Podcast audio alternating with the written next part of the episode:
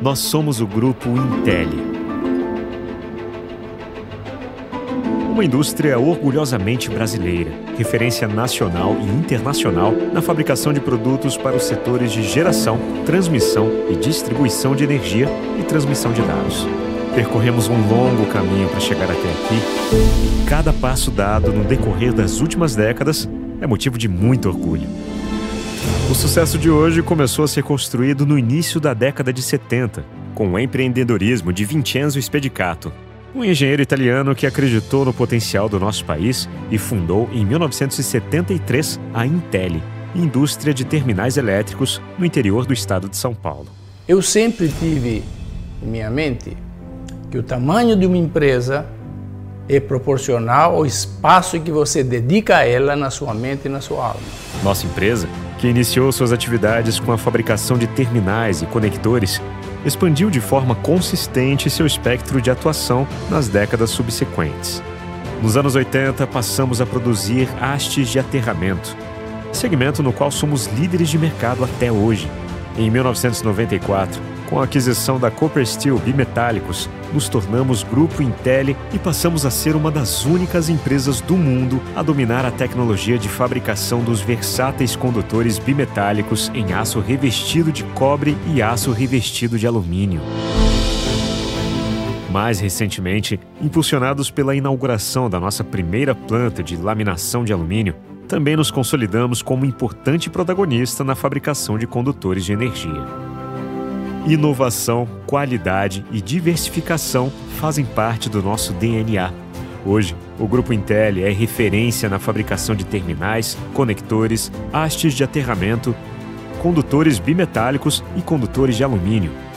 Em uma trajetória de evolução constante, crescemos mais de 200% entre 2010 e 2020. Com um parque industrial distribuído em seis unidades Fabris, formamos um time de mais de 1.500 colaboradores responsáveis por um portfólio com mais de 10 mil itens e um só objetivo: garantir a qualidade dos produtos que sustentam a energia do seu dia a dia. Com excelência reconhecida por certificações nacionais e internacionais, como a ISO 9001 e a ISO 14001, atendemos diretamente as principais concessionárias de energia do país, Estamos presentes em distribuidores de materiais elétricos em todo o território nacional e exportamos para mais de 80 países. Esse crescimento vigoroso e sólido, que nos enche de orgulho, também se deve ao olhar cuidadoso e especial com cada colaborador. Desenvolver talentos e proporcionar oportunidades de crescimento para que eles permaneçam conosco é um dos principais pilares de nosso sucesso. A alma de uma empresa são as pessoas. Sem elas, é impossível ter uma empresa forte. Responsabilidade socioambiental é outra diretriz-chave em nossa companhia. Comprometidos com a ideia de que progresso e sustentabilidade caminham juntos, desde 2016, 100% da energia elétrica consumida pelo Grupo Intel provém exclusivamente de fontes renováveis de energia. Além disso, nosso grupo desenvolve e apoia projetos que impactam diretamente as comunidades onde está presente, incentivando a geração de empregos local. Um legado de tradição e inovação nos trouxe até aqui. As conquistas já alcançadas são a base e motivação para seguir construindo uma história de sucesso. Renovação constante, aprimoramento e busca por novos desafios é o que nos move a cada dia. Hoje eu sei que na minha mente e na minha alma ainda tem o espaço para caber o mundo. É com os pés no chão e de olho no futuro que o Grupo Intel avança preparado para crescer ainda mais uma atuação sólida, responsável e sustentável, conectando o presente ao futuro com qualidade, transparência e segurança. Grupo Intelli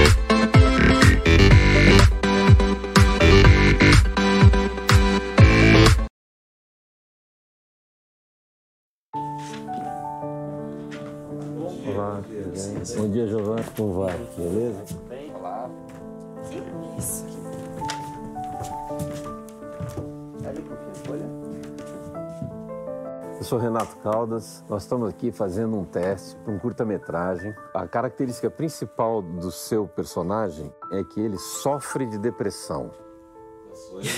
Pegou de surpresa agora. Como que você faria um personagem com essa característica? Quando você quiser. Ah, deixa eu só pensar um pouquinho.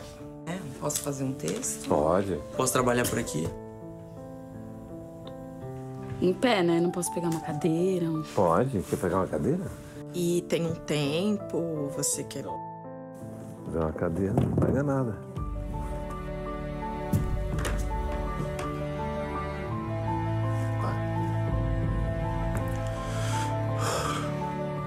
O mundo para mim já não tá mais colorido, sabe? Parece tão cinza. A presença das pessoas me incomoda um pouco. Eu sinto medo também. Mas eu sempre passo que tá tudo bem. Sabe o que, que é você não ter motivo de acordar? Eu às vezes fico me perguntando o dia que tudo isso vai acabar. Não era ódio. Não era raiva.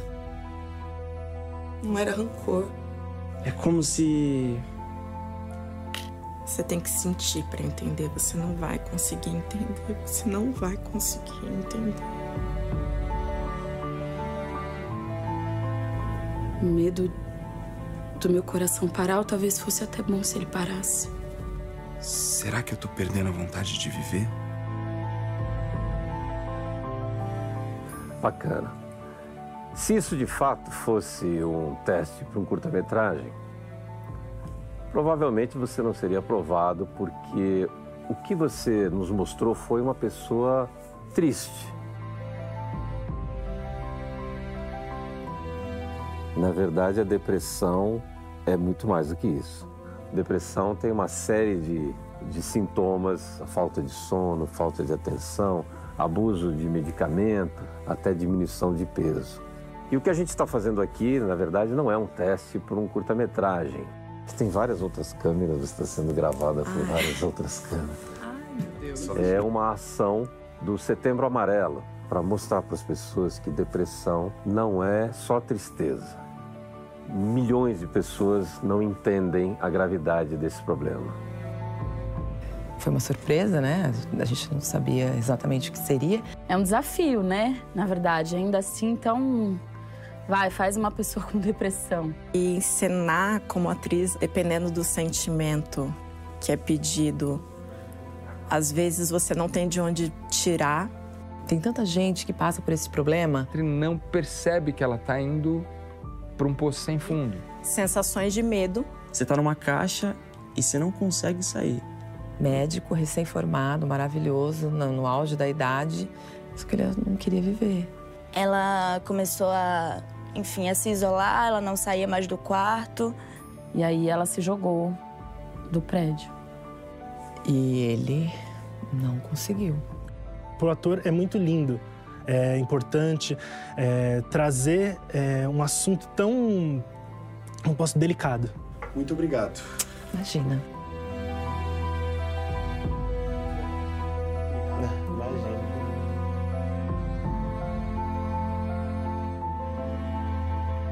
Só de eu desabafar, já tá bom.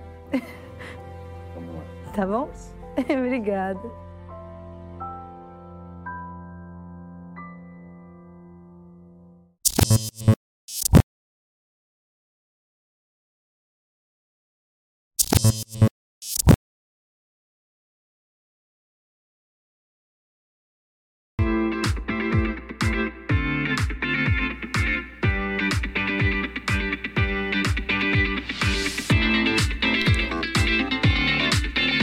Começando mais um Papo de Hoje Podcast, esse encontro marcado que você tem toda segunda-feira, às 19 horas, neste canal Papo de Hoje Podcast. E a você que está adentrando pela primeira vez no nosso canal, não se esqueça, se inscreve no nosso canal para que você sempre receba o nosso, uma notificação quando houver um material novo. E claro, para você participar pelo chat, você se inscreve e aí você pode mandar sua pergunta e participar durante todo o programa. Mandar um abração aos nossos patrocinadores, a Sales Beer, Sir Beef, a Intelli e também Famintos Burger. Lembrando que o papo de hoje sempre levanta uma bandeira. Esse mês, setembro amarelo, né? O setembro amarelo, a gente levanta a bandeira do suicídio. É uma, algo muito importante para você que de repente tem algum amigo em depressão. Não tire sarro, não faça brincadeira. Oriente a procurar um profissional da saúde, porque setembro amarelo levantamos essa bandeira aqui no Papo de Hoje Podcast. Deixa eu começar aqui os nossos boa noites. Meu boa noite mais do que especial ao nosso amigo Job. Job, bom dia, boa tarde, boa noite. Bom dia, boa tarde, boa noite, meu querido Tiago. Como vai? Tudo bem? Tudo na paz, tudo tranquilo? Eu achei que ia chegar o Cebolinha aí. Amarelo. eu, eu, dei, eu dei essa deixa de graça, né? Pelo amor ah, de eu Deus. Tava esperando que eu vou zoar hoje. Oi, pessoal, tudo bem com vocês? Oi, pessoal da bancada, pessoal que tá aqui hoje. Papo legal, papo muito bacana, hein? Promete. Posso falar já aqui rapidinho? Opa, fica à ó? vontade, fica tranquilo. Olha só que legal aqui, ó. Sales Beer. E na mesa também, ó, já tá o Famintos Burger aqui, ó. Hoje também é dia. E hoje não é hambúrguer, né? É, hoje tem novidade. Tem Calma aí, surpresa. daqui a pouquinho, surpresa. E Sales Beer que ganhou o prêmio, né? Sales Beer com a Labuta ganhou segunda colocação, medalha de prata no Campeonato Paulista. Isso é uma IPA. Se você curte uma IPA, eu particularmente é uma das minhas preferidas. Bora lá? Boa noite, vamos nessa. Boa, Job, obrigado, Job. Nataisla, boa noite. Boa noite, boa noite a todos os colegas da bancada, ao nosso convidado, desde já nosso muito obrigado por ter aceitado o nosso convite e também aos patrocinadores. Hoje tem papo descontraído e muita novidade por aí. Não vai falar amarelo também, não? Amarelo. Ana Carolina Bianco, boa noite. de cadeiras aqui, ó. Tô brincando. Tô escondidinha aqui pra poder ver diferente. Quero dar boa noite pra toda a bancada e vamos lá pra um papo super divertido. Por onde você andou hoje? Ai, muitos quilômetros, viu? É, você vai contar pra nós, não, então? vou contar. Muita coisa barata. Não, não, barato não. Não existe mais nada Investimentos, barato. né? Não. Fui Não pra tem. Porto Ferreira fazer umas comprinhas de Natal, porque o Natal já tá aí, viu, gente? Boa, tô Tá sabendo. Tô sabendo que você vai decorar também aqui papo de hoje podcast, Oh, é que isso? legal. Natal? Ué, não sei, é você que me falou. Pagando a gente. Nossa! Tá vendo? Aí vai vendo, vai ser porque é irmã, hein? Se não fosse. Porque é família. Pra você é muito fácil participar, vai rolar aqui um WhatsApp, você pode mandar sua pergunta, ou então pelo direct do Papo de Hoje Podcast no Instagram, Facebook, e claro, vou repetir. Quer mandar o seu abraço no nosso chat aí no YouTube? Se inscreve no nosso canal e participe à vontade. O importante é que é compartilhar, mandar a tua mensagem. Volta a dizer o nosso abraço especial, Sales Beer, Sir Beef Boutique, é, Famintos Burger e também a Intelli. E é hora de nós apresentarmos o nosso convidado, porque muda tudo, muda até a trilha, hein? Vamos lá! Formado em educação física, ele foi jogador de tênis durante nove anos, onde participou de torneios abertos, federados, confederados e também profissionais. Com a febre do beach tênis, ele dedicou sua profissão para a prática esportiva, ministrando aulas em São Joaquim da Barra, Morro Agudo e também em Orlândia. Por ser um esporte sociável e de fácil, de fácil prática, ele acredita que o beach tênis veio para ficar. E você, sabe o que é beach tênis? O educador físico Maurício Marques vai explicar. Maurício, seja bem-vindo ao Papo de Hoje Podcast. Obrigado pelo aceite, seja bem-vindo. Boa noite, Thiago. Boa noite, eh, Job, né? Nataisla. Boa noite. Boa noite, pessoal, Ana Carolina. Eh, pessoal que está assistindo aí. eh, hoje vamos conversar bastante, falar um pouquinho sobre esporte que cada dia mais ganha o coração de todo mundo. Cara, e é uma febre geral, né? Agora conta pra nós que parece que sua irmã reuniu o pessoal agora na quadra, tá todo mundo parou de jogar beat tennis pra assistir você falar hoje, é isso? Pois é, minha irmã, um beijo, Carolina. Ela sempre mandou uma mensagem mais cedo, falando que às vezes ia assistir aqui em Orlando, mas acabou indo lá para São Joaquim, na nossa arena. E um beijo pra minha irmã, pessoal que tá assistindo, pessoal lá da, da Arena Beat Sports. Boa, boa! Pra você que tá em casa, participe. Importante é você mandar sua pergunta Isso é o mais importante para nós. E lembrando que nós temos alguns quadros, temos o papo reto, papo bomba, papo surpresa e caro. Claro, claro, claro. A hora, a hora do café hoje é o momento em que nós vamos compartilhar o que nós consumimos durante a semana. É a hora do café, combinado? Hoje estão no meu, meu pé aqui, então já deu uma já, já não, deu uma desculpa. É porque na, na verdade, essa bancada essa bancada aqui é um pouco desonesta, porque sou eu quem mais falo aqui. Então a probabilidade de eu errar errar é a maior, né? Eu vou fazer o seguinte. que eu não vou zoar mais. Faremos tá? um rodízio a partir do programa que vem pra abertura, combinado? Não, não, não, e eu ficarei de marcação, tá? Nos senhores. E eu vou editar e vou jogar isso nas redes sociais, combinado? Eu sou um pouco vingativo. Oh, é só, pode ah. ficar tranquilo, eu não vou zoar mais, ah, tá? Bom. Fica de ah, boa. eu não vou perder a oportunidade. Então, tá bom. Maurício, como é que foi entrar no esporte, no tênis? Desde quanto? Quantos anos você começou essa paixão por tênis? É, na verdade, é, eu nasci numa fazenda aqui pertinho. É, aos nove anos eu me mudei para Orlândia. E foi no mandato do prefeito Valdo que começou o projeto, projeto Tênis, né, que, que tinha dois polos. Né? Eu, minha família, minha mãe, minha irmã hoje mora ali na gruta e comecei a participar das aulas, mas mais como um esporte para sair de casa, não conhecia muita gente, então meus pais sempre me, me incentivaram a participar. E aí comecei no projeto, ali em Orlândia, né? Paulinho Viana era um dos os coordenadores, né? O Márcio, o Guilherme. E aí comecei aos meus nove anos jogar tênis. Na verdade, então, essa paixão nasceu através de um projeto social. Isso. Do, dos meus nove, dos meus nove aos 17 anos, eu participei desse projeto, né? Que eram fases, né? Então, eu comecei ali com a parte social, que tinha mais de 500 crianças participando, que era ali na, na gruta, no, no, Parque da Gruta, tinha um, um, uma parte desse projeto e outra era aqui em cima na Gia. E a gente era dividido as aulas, segunda e quarta aqui na Gruta, terça e quinta na G. Foi onde que eu comecei a, a me destacar um pouco mais, né? Tinha uma turma que se destacava e começava a treinar um pouquinho mais. Depois, é, dentro desses que se destacava, foi selecionando um pouquinho mais. E sempre eu estava no meio desse pessoal.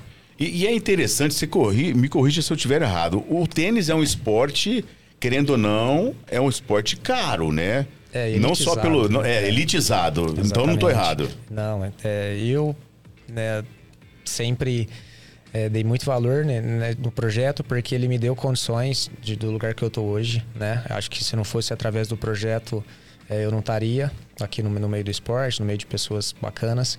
Então é sim um esporte caro, é um esporte que a gente tem custo com, com treinador, com treino, com raquete, com material, com viagem. Então, é um esporte até hoje é elitizado, assim. E conta pra nós, mas foi, como é que foi a sua primeira conquista, o primeiro campeonato? Você tinha quantos anos? De tênis? É.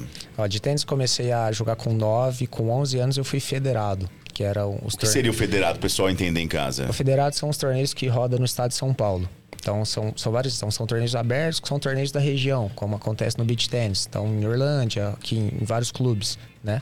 Então o meu primeiro troféu foi é, com 12 anos, foi na, na, cidade de São José do Rio Preto, que eu já estava no meio desses 50 que eram federados do projeto e consegui um vice-campeonato com 12 anos. Caramba, que legal. E, então, mas é, são fases. Então, eram é os abertos, os federados, depois, depois veio o CBT, que são torneios brasileiros, que aí já o nível aumenta.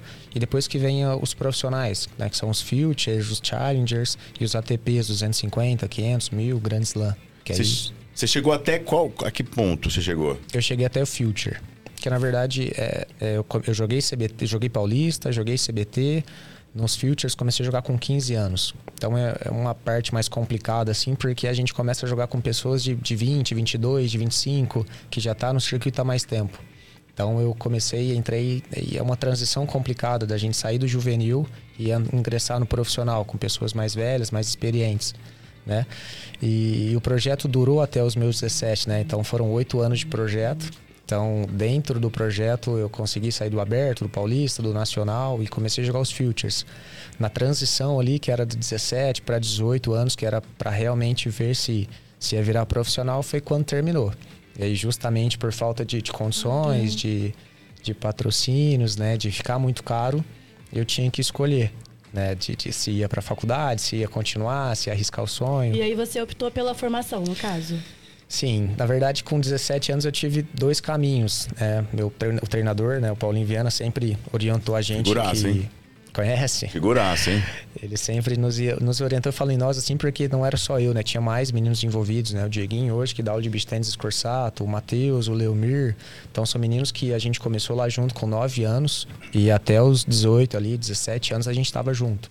Então o Paulinho sempre nos orientou a, ó, nosso, a gente vai tentar treinar para ser profissional, mas o maior objetivo meu é te colocar numa faculdade, é te, te, te formar como pessoa, te formar como cidadão.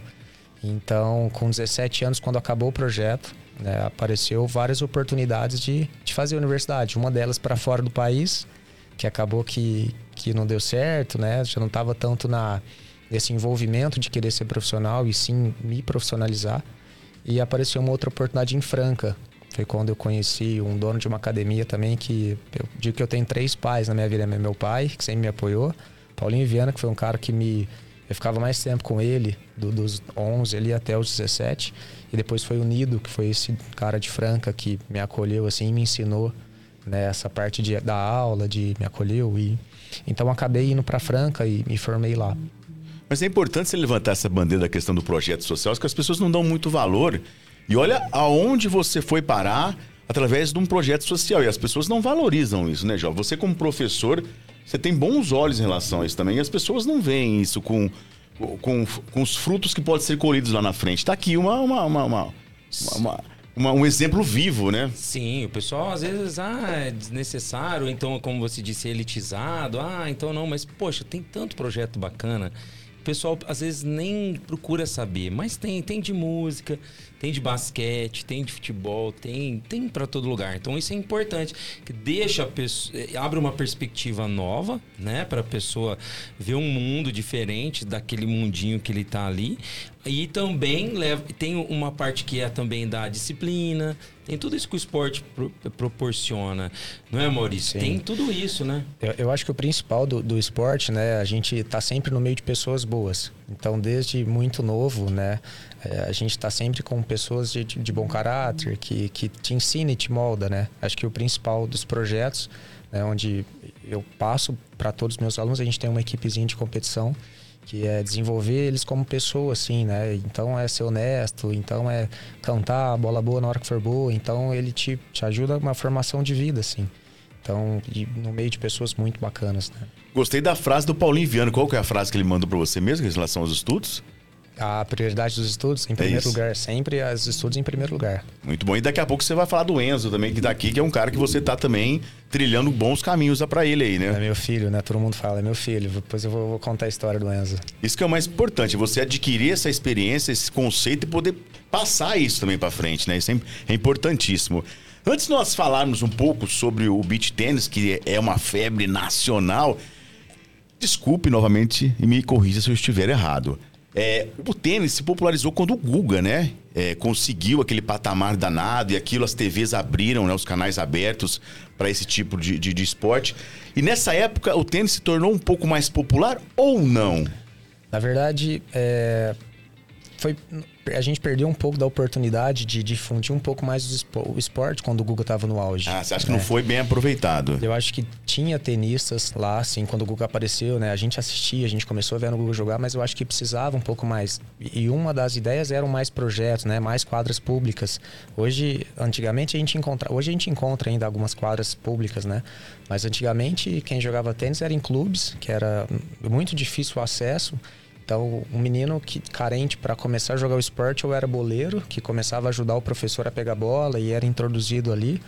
Mas é, eu acho que talvez fazer projetos a mais para construir quadra, para incentivar um pouco mais o pessoal de, de bairro a jogar um pouco mais, né? que é o futebol, que é a gente tem um exemplo da Argentina na época que tem uma quadra de tênis em todos os parques, em todas as praças tem uma quadra. Então a mentalidade assim de fazer mais pessoas jogar e depois você fazer uma peneira e selecionar, e aí a gente tem certeza que iria fazer vários jogadores. É, e eu acho também que o pessoal perde a oportunidade de falar assim: ah, mas uma quadra de tênis, ninguém vai jogar. Poxa, põe uma quadra de tênis lá pra ver se não vai jogar, não é? Exatamente. Então, assim, hoje a gente fala que o esporte, o tênis, ele é elitizado, né, no competitivo, no âmbito competitivo, mas o social nem tanto. Então, hoje a gente acha raquetes, né, tanto de beat quanto de tênis, vamos pensar aí de 100, 150 reais, ou a, maioria das pessoas hoje em dia compra uma, duas, modelo novo, lance e doa as raquetes. Então, hoje, para você jogar o tênis, não é um esporte elite. Você compra a raquete, tem uma bolinha, seu, sua roupa mais confortável lá e você joga. Né? Então, é uma coisa que na época acho que faltou um pouquinho mais para dar oportunidade de mais pessoas estarem jogando. Agora, uma dúvida. Por que o. Uh, me explica, existe, existe um porquê? Eu tenho essa dúvida. Tem. Ah, mas não é assim que faz? É diferente? Não, é, faz de novo. Não, não vou fazer diferente. Não, não vou fazer de novo, né? Você nunca lutou karatê? Exatamente. Não, não, Kung Fu o cara cai em cima. Uh, é pesado, é pesado. Não, né? não, é esse aí é o judô. Ah, o judô. Ah, tá. É, na verdade, o One, né, o gemido que a gente fala lá do, do tênis, é justamente por conta da respiração, né? Que na, nas lutas, né? O ki lá. Então te ajuda a se concentrar, te ajuda a soltar o ar. Então, na verdade, o, o gemer, o soltar, é a gente transferir energia para a bola. É uma técnica, É, então. Na verdade, cada um tem a sua, então, mas é uma maneira de soltar. Então é um geme um pouco mais, a mulherada dá uns gritos, mas é, é justamente para soltar um pouco mais o ar e transferir um pouco mais de energia para a bola. vão no tênis ainda, calma lá. Vão, vão pra- mais uma coisa. Por que, que o cara fica olhando meticulosamente a bolinha? Aí ele não quero essa. Ah, eu não gostei. Joga fora, pega outra. É, também o meu oval. Aí ele olha. Ah, também não. Então manda, menino, traz mais cinco aqui pra mim. Exato. Por O- quê? Explica pra nós. O tênis profissional, ele, é, eles são muito. é, eles treinam tanto que eles têm muita sensibilidade. Então, um encordoamento de raquete, as bolas, o que é que eles buscam quando eles escolhem a bola? Uma bola com um pouco mais de cabelo. Né? Então, as bolas novas, que elas ganham mais velocidade. Então, na hora que a gente vai sacar, lá a bola mais nova ela vai andar um pouco mais incomodar um pouco mais o adversário. Então, é, tem um período lá de 7, 7 games que troca essas bolas. Então, enquanto não troca essas bolas, eles começam a pegar lá as bolas e ver qual que tá melhor. Solta. E também tem, eu não sei, tem um nome específico, eu esqueci o nome. Que a pessoa vai, vai jogar, ela tem que fazer uma preparação, né? É, esse é o ritual, isso, né? isso- é o ritual. No- a gente vê muito isso no beisebol. Mas também tem muito isso no, no, no tênis. No É, tênis. o que, é só para concentrar, igual o pessoal na- no vôlei vai lá, cada um tem também um negócio. É a mesma coisa. Sim, é, na verdade o ritual cada um tem o seu. É justamente para a gente esquecer tudo que está em volta, né? A gente fala que quando a gente começa a sacar, se preparar para começar o ponto, é, tem uma cortina em volta e nada te, pode te atrapalhar.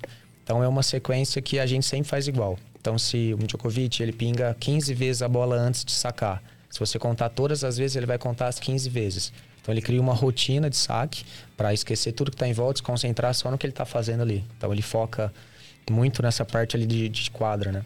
E, mas, mas tem um tempo, né? O juiz, o juiz apita e como que é? Ele É. vai se preparando antes. Eles começaram a pegar um pouco mais no pé de tempo. Então hoje nos torneios profissionais tem um cronômetro no fundo, que acabou um ponto, ele, ele libera. Então você tem 24 segundos para colocar a bola em jogo no próximo ponto. Então desse, dentro desse tempo você pode ir na toalha, enxuga um pouquinho, volta, pega a bola, faz o seu ritual e você precisa estar dentro desse tempo. Então você começa a tomar algumas uma, umas ad- advertências. Agora, Maurício, qual é o tenista e a tenista mais bem colocada hoje no ranking brasileiro? Ó, brasileiro. Ah, hoje a gente tem o, o Thiago, o Thiago Monteiro, que acabou de vir agora de um resultado. Ele tá ali top 100 do mundo. O Thiago Wilde entrou um pouco mais no top 100.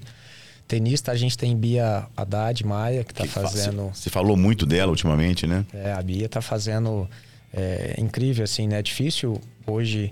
É, a gente não tem tantos brasileiros no meio por, pela dificuldade de, de ter grandes centros, assim. A gente tem grandes profissionais, mas é, não tão com, como nos outros países.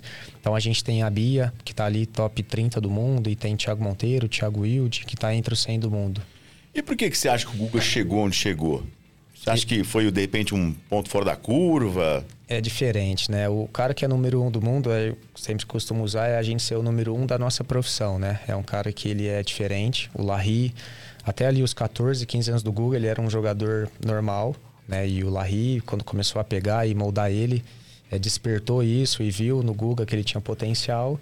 E era um cara, é um gênio, né? Um cara que, mesmo sem tantas condições financeiras, né? Quando era para jogar, aguentou a pressão e, e começou a ter bons resultados e não parou mais. Mas é um cara fora da curva.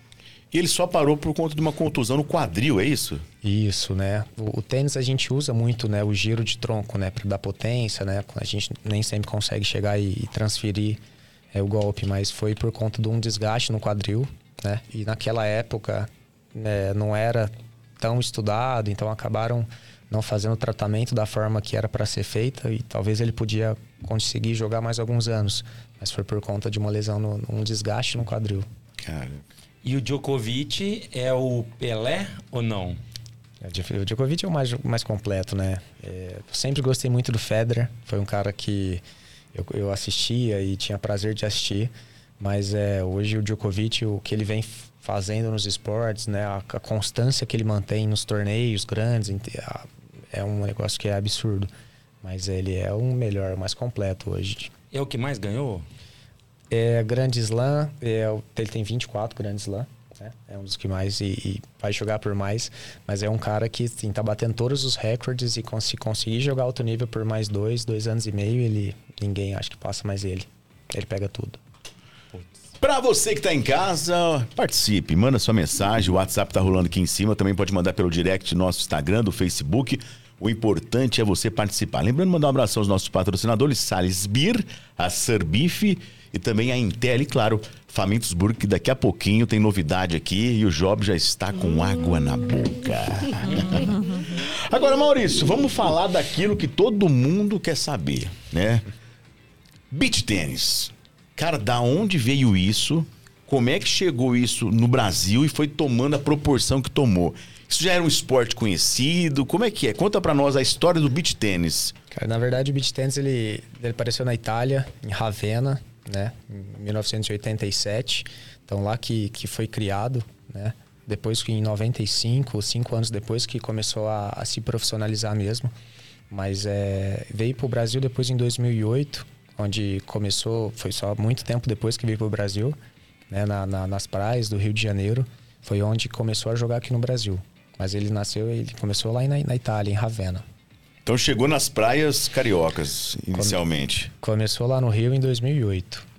E assim, é, falando de tênis, passando para beach tênis, a questão de valor também da, da, da, dos materiais é, é, é, na mesma proporção, não é? Porque, desculpa, mas na época uma, uma raquetezinha custava de mil, não sei se ainda custa, né? Mil, mil duzentos reais, é isso mesmo?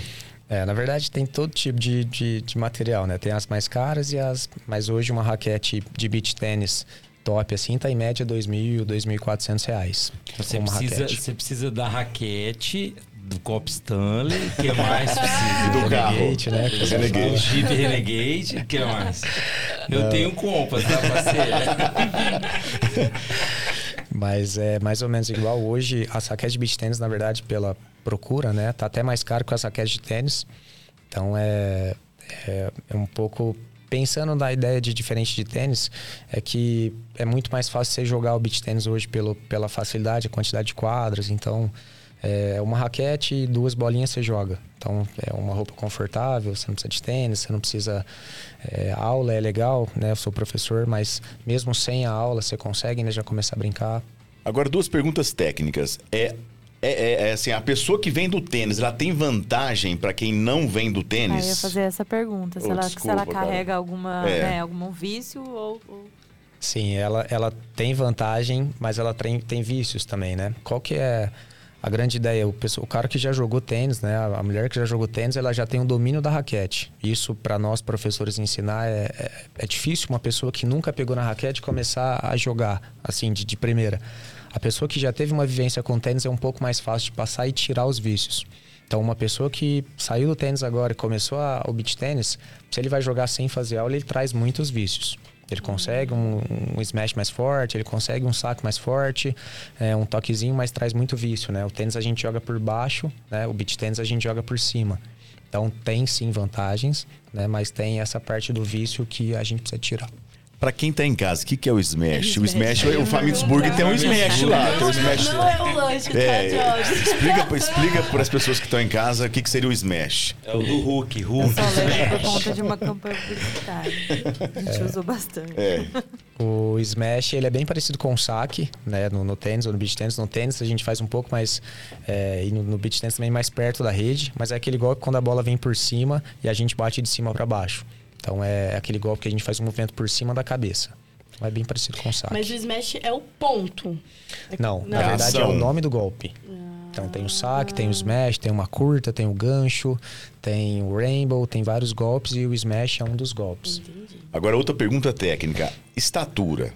A pessoa mais alta, ela tem uma vantagem que é Vai- mais não vai deixar baixa? ele triste agora, hein? É, eu já ia jogar. Já não jogava vôlei, agora não vou jogar de Já, tênis. o, o pessoal, é, a gente pega um o cara que é um pouquinho mais baixo, ele é mais rápido, então ele, ele é mais ágil ali na quadra.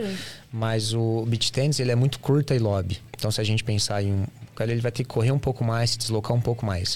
O cara que é mais alto, ele acaba tendo um pouco mais de facilidade de chegar nessas bolas, mas perde um pouco de mobilidade. Então se a gente pensar em alto nível, o cara que é alto e rápido e o baixinho que é rápido, mais alto, ele leva um pouco mais de vantagem. Então seria bom ter na dupla um alto e um baixo. Seria isso. Também, é bom, mas o beach tennis, assim, a gente fala que é, um só não resolve muito com o beach tennis. Às vezes a gente acha um caminho ali no, no jogador, vamos pensar que é um pouquinho mais, mais baixo. Aí a gente joga o tempo inteiro nele. Aí judia do cara. E aí dá uma judiada. Então, mas assim, o mais alto leva um pouquinho de vantagem, sim. Como é que é a contagem do beat em relação ao tênis? É igual ou não?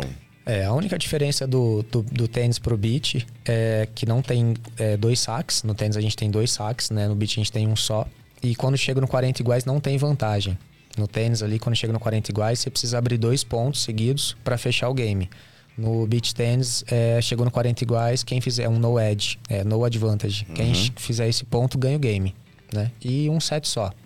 Então, no tênis, a gente joga é, os torneios paulistas, os CBTs, uns torneios é, até ali Master 1000, a gente joga melhores três sets. É, depois dos Grand Slams, cinco sets. O beach tênis, ele é um set só. Agora, para as pessoas que estão em casa, de repente fala assim: ah, eu vou fazer uma quadra de, de beach tênis de areia. Teve gente o já cara quis, vai lá hein? e compra aquela areia de pedreiro. o cara cai e rala o corpo inteiro. Na verdade, é uma, é uma areia específica, diferenciada, né? Sim, é, na verdade tem vários tipos de, de areias no, no beach tennis, boas areias, né? Que a gente fala. Mas é, as principais são as lavadas duas vezes, né? Ô, louco, como? Então elas têm, você chega na areieira. Agora hoje, já, quando a gente foi montar a nossa lá em São Joaquim, a gente começou a ir nas areieiras e conhecer e perguntar pro pessoal que já tinha. E a gente começou a. Porque é uma coisa muito importante, né? É perigoso compactar, depende da areia que você coloca, machucar. Né? Então é, ela é lavada duas vezes. Então no processo lá, depois que ela, que ela sai da rocha, ela é lavada duas vezes, né? E depois que ela seca. E tem a grossura do grão. Então, na verdade, quando a gente foi lá montar, eu falo, a gente também que eu tenho mais dois sócios lá, o Corpim, Clovin, não sei se vocês estão assistindo. Corpim? Corpim. Matheus Corpim, conhece? Não conheço. Não O conhece. apelido dele é diferente, Corpim. Então, o Matheus Corpim e o Clovin, né, os sócios lá. Quando a gente foi nessa escolha de areia, a gente sentou lá, colocou os três tipos. Não, a gente, a gente tinha pego os três tipos, porque tem diferença de valores também, né? E a gente acaptou, optou por escolher essa 6570, que é uma areia um pouco mais grossa, perde menos, é, o jogo fica um pouco mais lento. Então, depende da quadra que você vai, é mais fácil você correr e outra você tem um pouco mais de dificuldade. Então a areia influencia totalmente no desempenho do jogo. Totalmente. Que então, se a gente, legal, na nossa imaginava. arena lá, a gente tem uma areia que é um pouco mais pesada, né? Tem a quantidade de areia, que a gente pode ser você escolhe, e tem o tipo de grão. Então, quanto mais grosso esse grão, é, ele, ele é mais fácil, é mais difícil de você correr, de você se movimentar. A areia um pouco mais fina, ela compacta um pouco mais, então ela fica um pouco mais batida, é mais fácil. Agora a questão do sol. A areia normalmente ela esquenta esquenta bem. É, existe algum processo que é feito durante uma partida? Se molha a areia? Ou se molha compacta fica ruim? Como é que funciona? É, na verdade, uma outra vantagem das areias que com maior qualidade é que elas não esquentam tanto. Então, na verdade, é, ela esquenta, mas quando se joga um pouquinho de água, ela esfria tanto a temperatura que ela mantém bastante.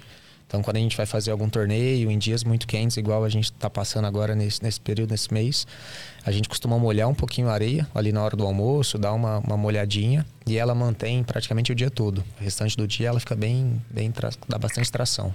Até aproveitar, deixa aí, parece que vai ter um campeonato agora. Semana que vem, é isso? Sim, esse final Sucesso de semana. de inscrição. Sim, graças a Deus a gente já conseguiu é, chegar no nosso limite de inscrições. A gente vai receber aqui 120 duplas. Caramba!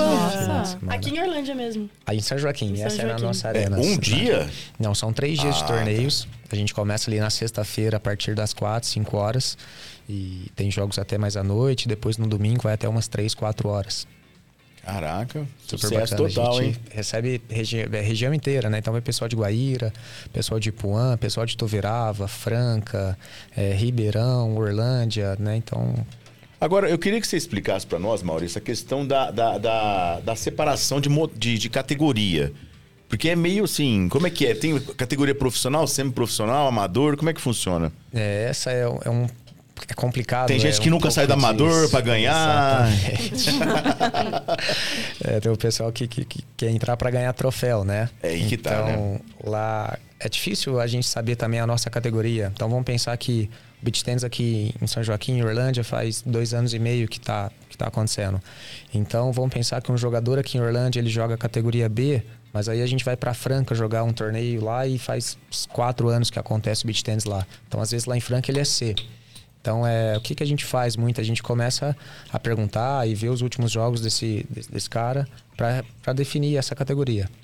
As pessoas se conhecem também, começam a se conhecer, né? É, exatamente. A maioria é, a gente já conhece ou pergunta para o próprio treinador. A gente tem muito contato com os donos de, de arenas, né, com os professores. Mas é basicamente vem o profissional, que são o pessoal, pessoal que está tentando lá, que está é, para ser tá, tá na ITF, né? Para competir por ranking, por grana. Depois vem o, a categoria masculino A, que é uma categoria que é aí onde jogam os professores, o pessoal que está transitando para profissional. Depois vem masculino B, masculino C e o masculino iniciante. Então é depende muito do lugar que você vai jogar. Nós nossos torneios ali, eu meio que assumo essa responsabilidade. Então, se você e o Thiago, vou me inscrever. Eu já sei que você nunca jogou. Então, quando eu for fazer a- o seu grupo lá, eu sei a chave na categoria, eu sei que tem pessoas mais baixas nesse nível. Então, eu não vou deixar o pessoal que já joga um ano e pouquinho nessa categoria. Então, eu vou meio que montando é, através das inscrições. Então, Muito é legal. difícil a gente já saber assim, ah, eu sou C, eu sou B. Então, em alguns torneios você vai jogar B, outros você vai jogar A e outros você vai jogar iniciante, assim. Vou começar a zoeira agora, hein? Thiago, eu tenho pra você uma solução. Você quer jogar beach tênis? Não. É fácil. Não, eu vou falar não, Se for você- por causa da estatura, não se preocupa. Pega um extensor de, de raquete, resolve. De celular, de celular. Resolve, né? É, Ah, tá. igualzinho. Tá, Como tá uma bom, raquete que tá tem ah, igual. O problema não é pra ficar alto, ele tem que ser alto na estatura pra Você pular. faz uma elevação na, na areia. Senão pega uma ó, raquete você maior aí. Pronto, é. Só estica a Ah, eu raquete. pronto, é. Tá bom. Você Pega resolveu. uma raquete Tá dois metros. Resolveu o seu e o meu. É, mas eu vou fazer uma dupla. Não, vai dar certo. Eu, Agora- eu, eu já não tenho, eu tenho outro problema. Eu não vou, eu já avisei. Todo mundo fala, ah, vamos lá. Vai afundar vamos na areia, tentar." não. É, eu vou, se eu pular, eu, ao invés de ir pra cima, eu vou pra baixo. Não tem jeito. Não, e Pode outra, tentar que é, não eu vai. vim aqui hoje, tô participando. O próximo desafio é vocês irem Ah lá, pra lá isso, fazer uma aí. é. Vai ser uma. Agora vai ter Ai, duplas de podcast aqui, hein? Aí, ó. Agora- Sou competitivo. Tem- As tem- meninas contra nós. Aí, pronto. Tá? Aí. Não vai dar. Agora, tem, tem um detalhe interessante do beach tennis que são as duplas mistas, né? Que, é- que é interessante. Isso também entra nos campeonatos? Sim, é, a gente divide em média nos torneios, são 14 categorias.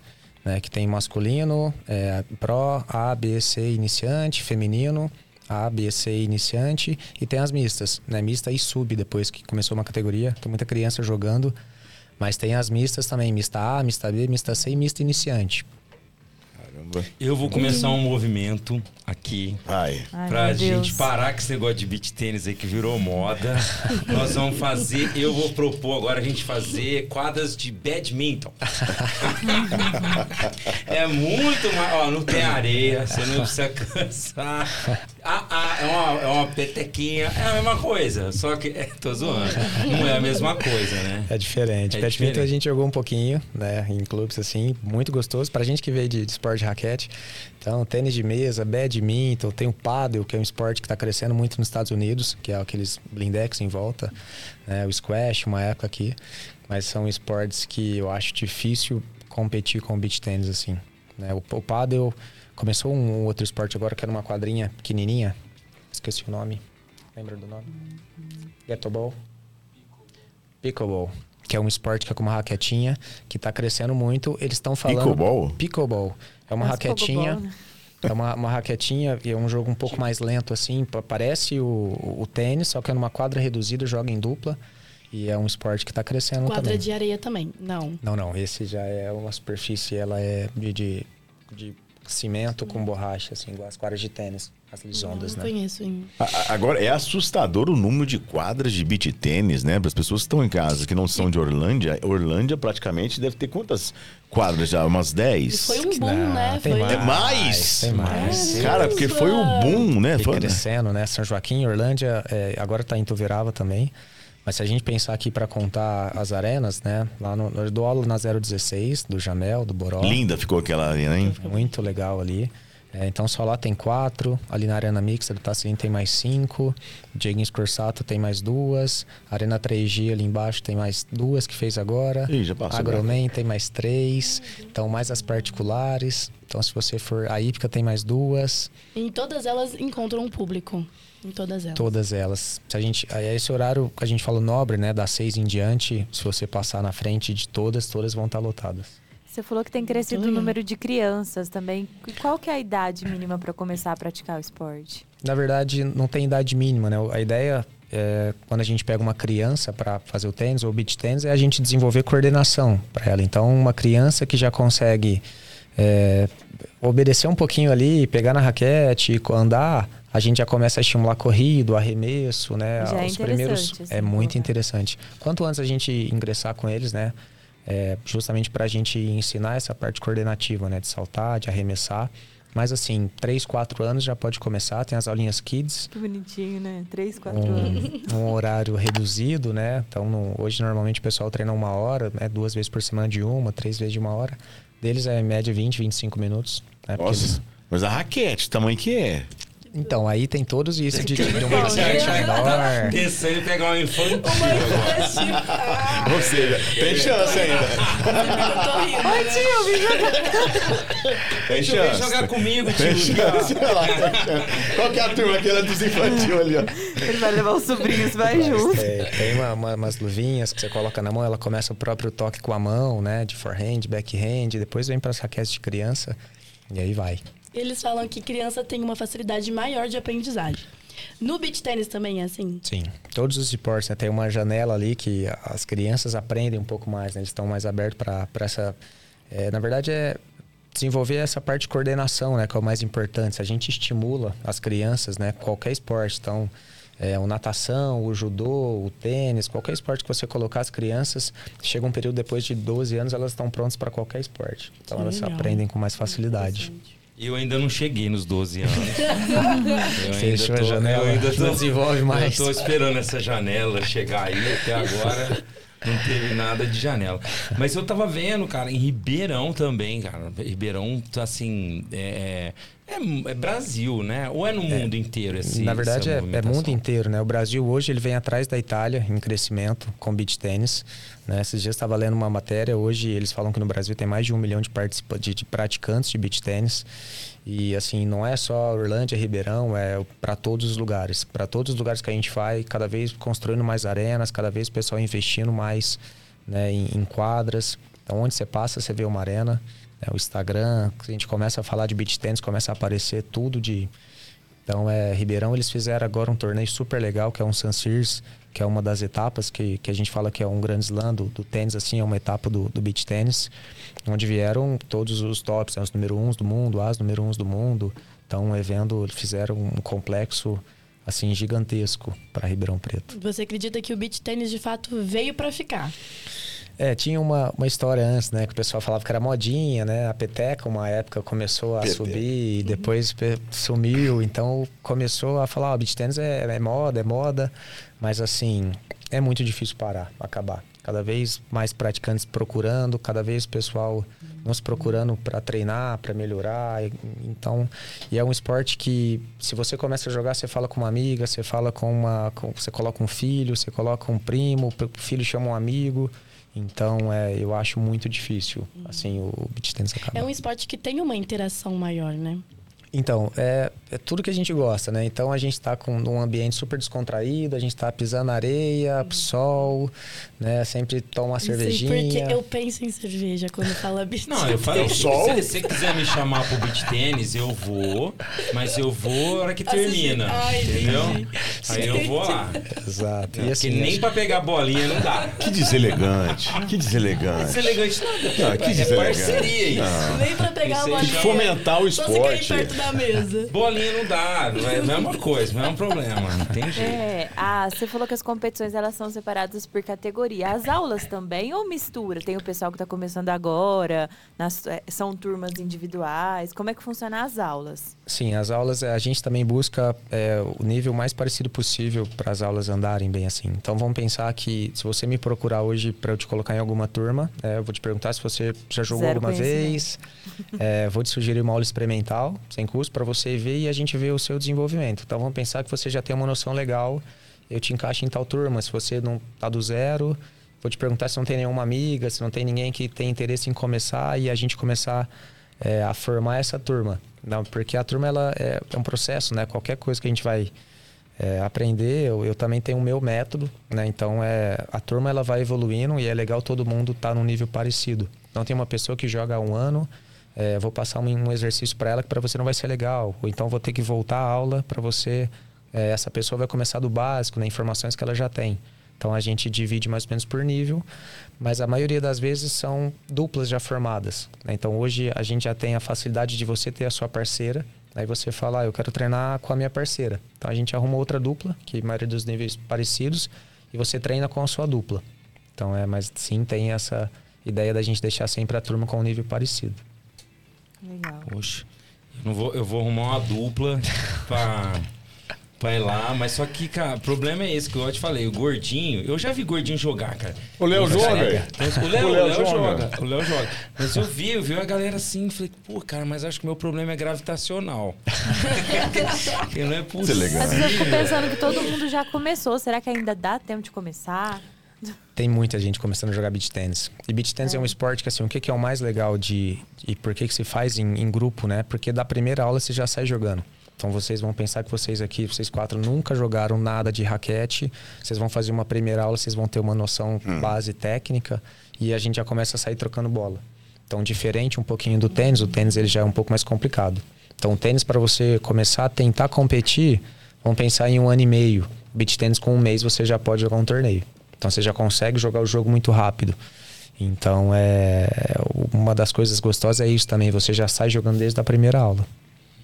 E, e um pouquinho, mas também junto, é, o vôlei de areia, que dá também, porque, por exemplo, eu tô vendo aqui na sua. É arena de beat sports, né? Exato. O, o vôlei de areia.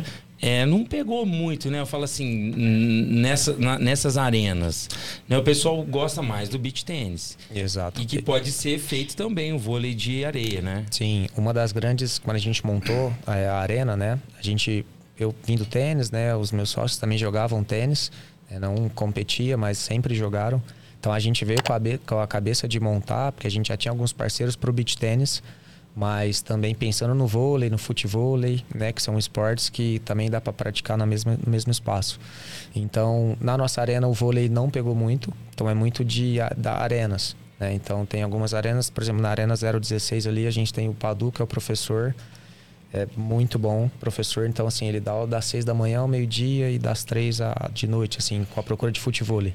Então, além do beach tênis, o futevôlei aqui em Orlândia é muito forte, né? É, tem, a gente tem um professor muito, muito bom que desenvolve isso, eu acho que faz melhorar, assim. E o vôlei depende das arenas. Na nossa arena não pegou muito. Numa arena O, o Bruno, que a gente tava conversando lá, toda quarta-feira ele tem um grupo, o pessoal joga vôlei. No Janel. Ali no. Não. Numa quadra que tem na entrada da cidade, ele é fechada.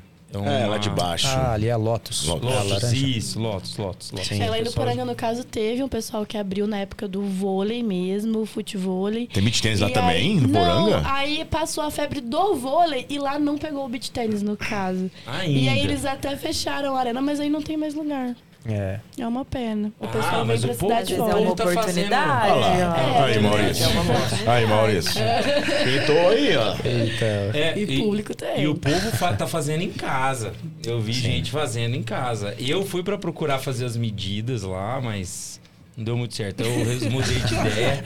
Eu- é sério, vocês estão achando que é zoeira, não é, Você tava? Eu falando até, tava falando até agora que É. não serve pra jogar. É elegante. é Não era pra mim, né? Não era pra mim. né? Perguntas, perguntas, perguntas.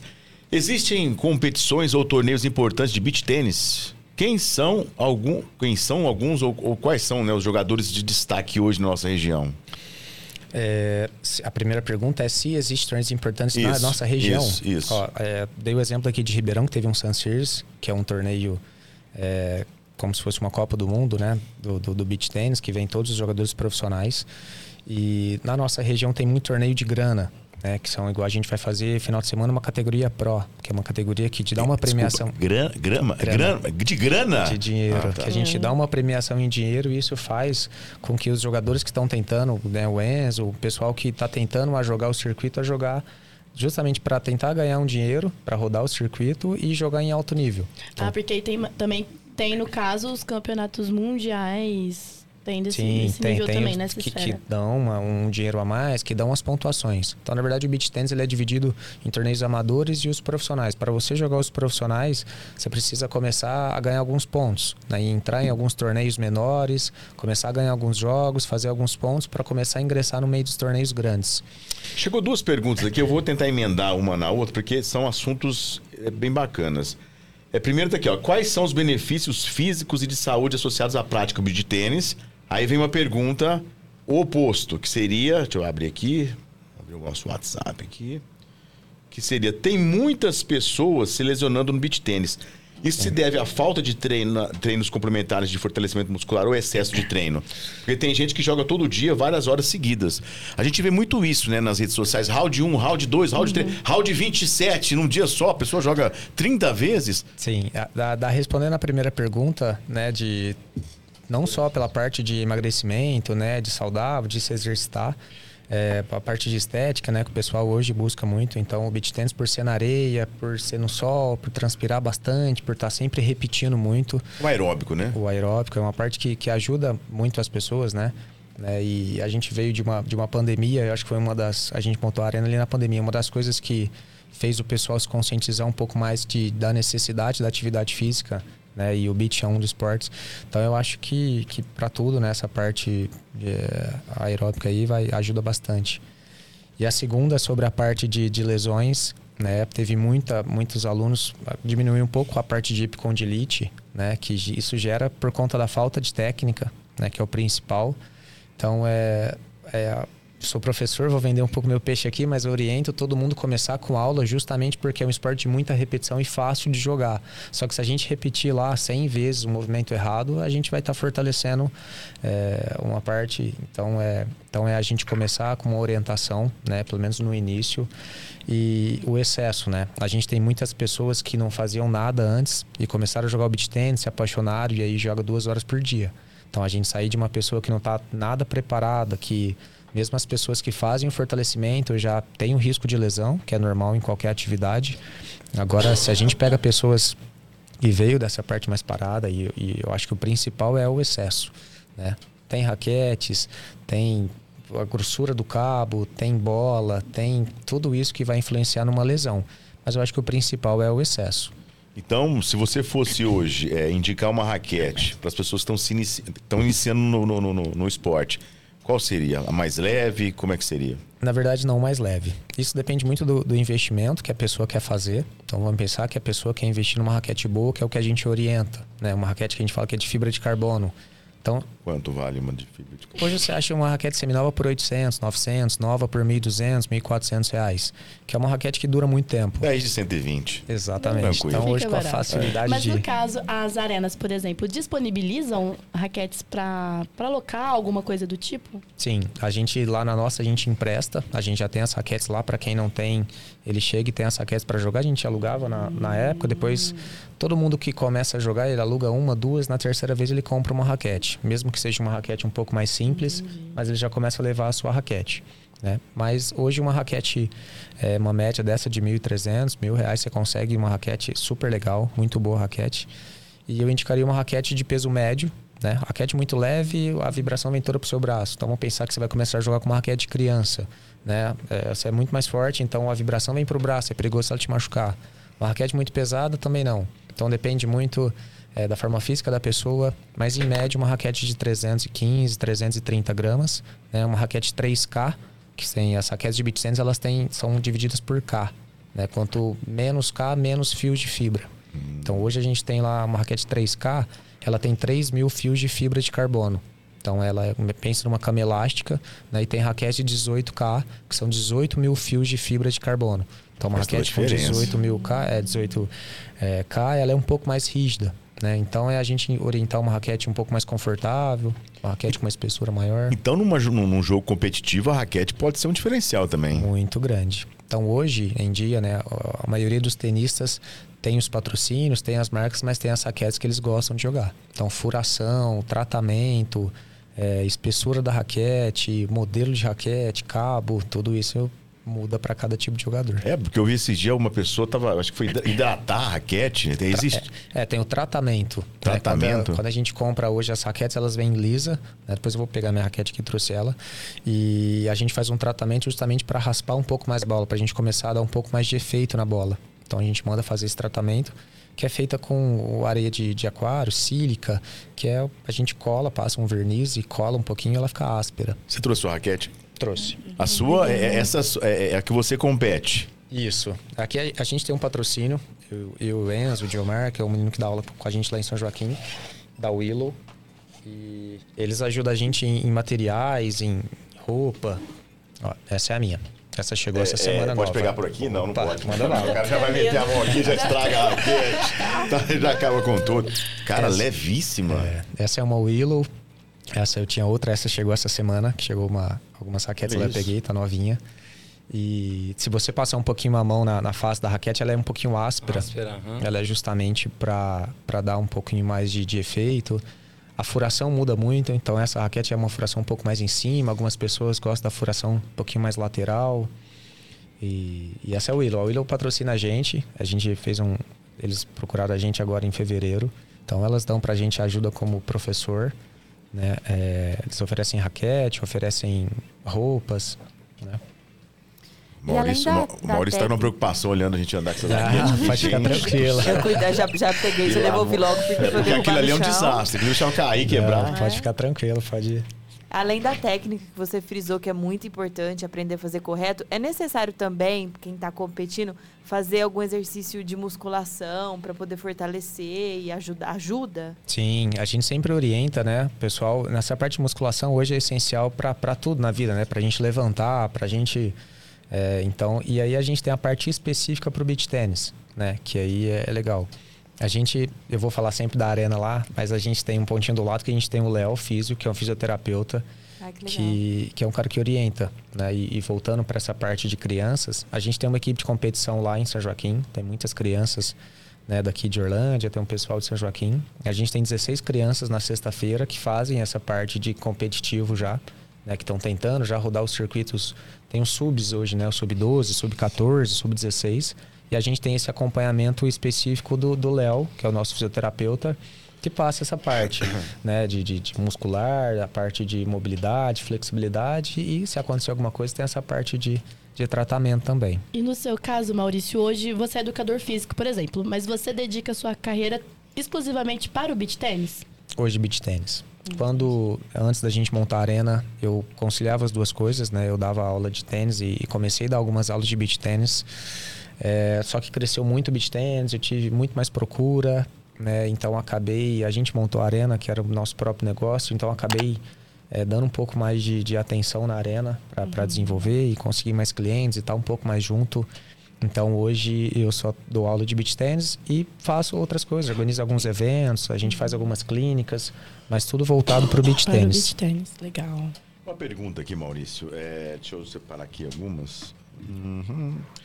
O beach tênis é um esporte sazonal ou pode ser praticado durante todo o ano? Penso que todo ano, o ano todo, né? Todo ano. Vamos, a gente tem um pouco de razão nos torneios da arena, que sempre o clima tá, tá, tá estranho.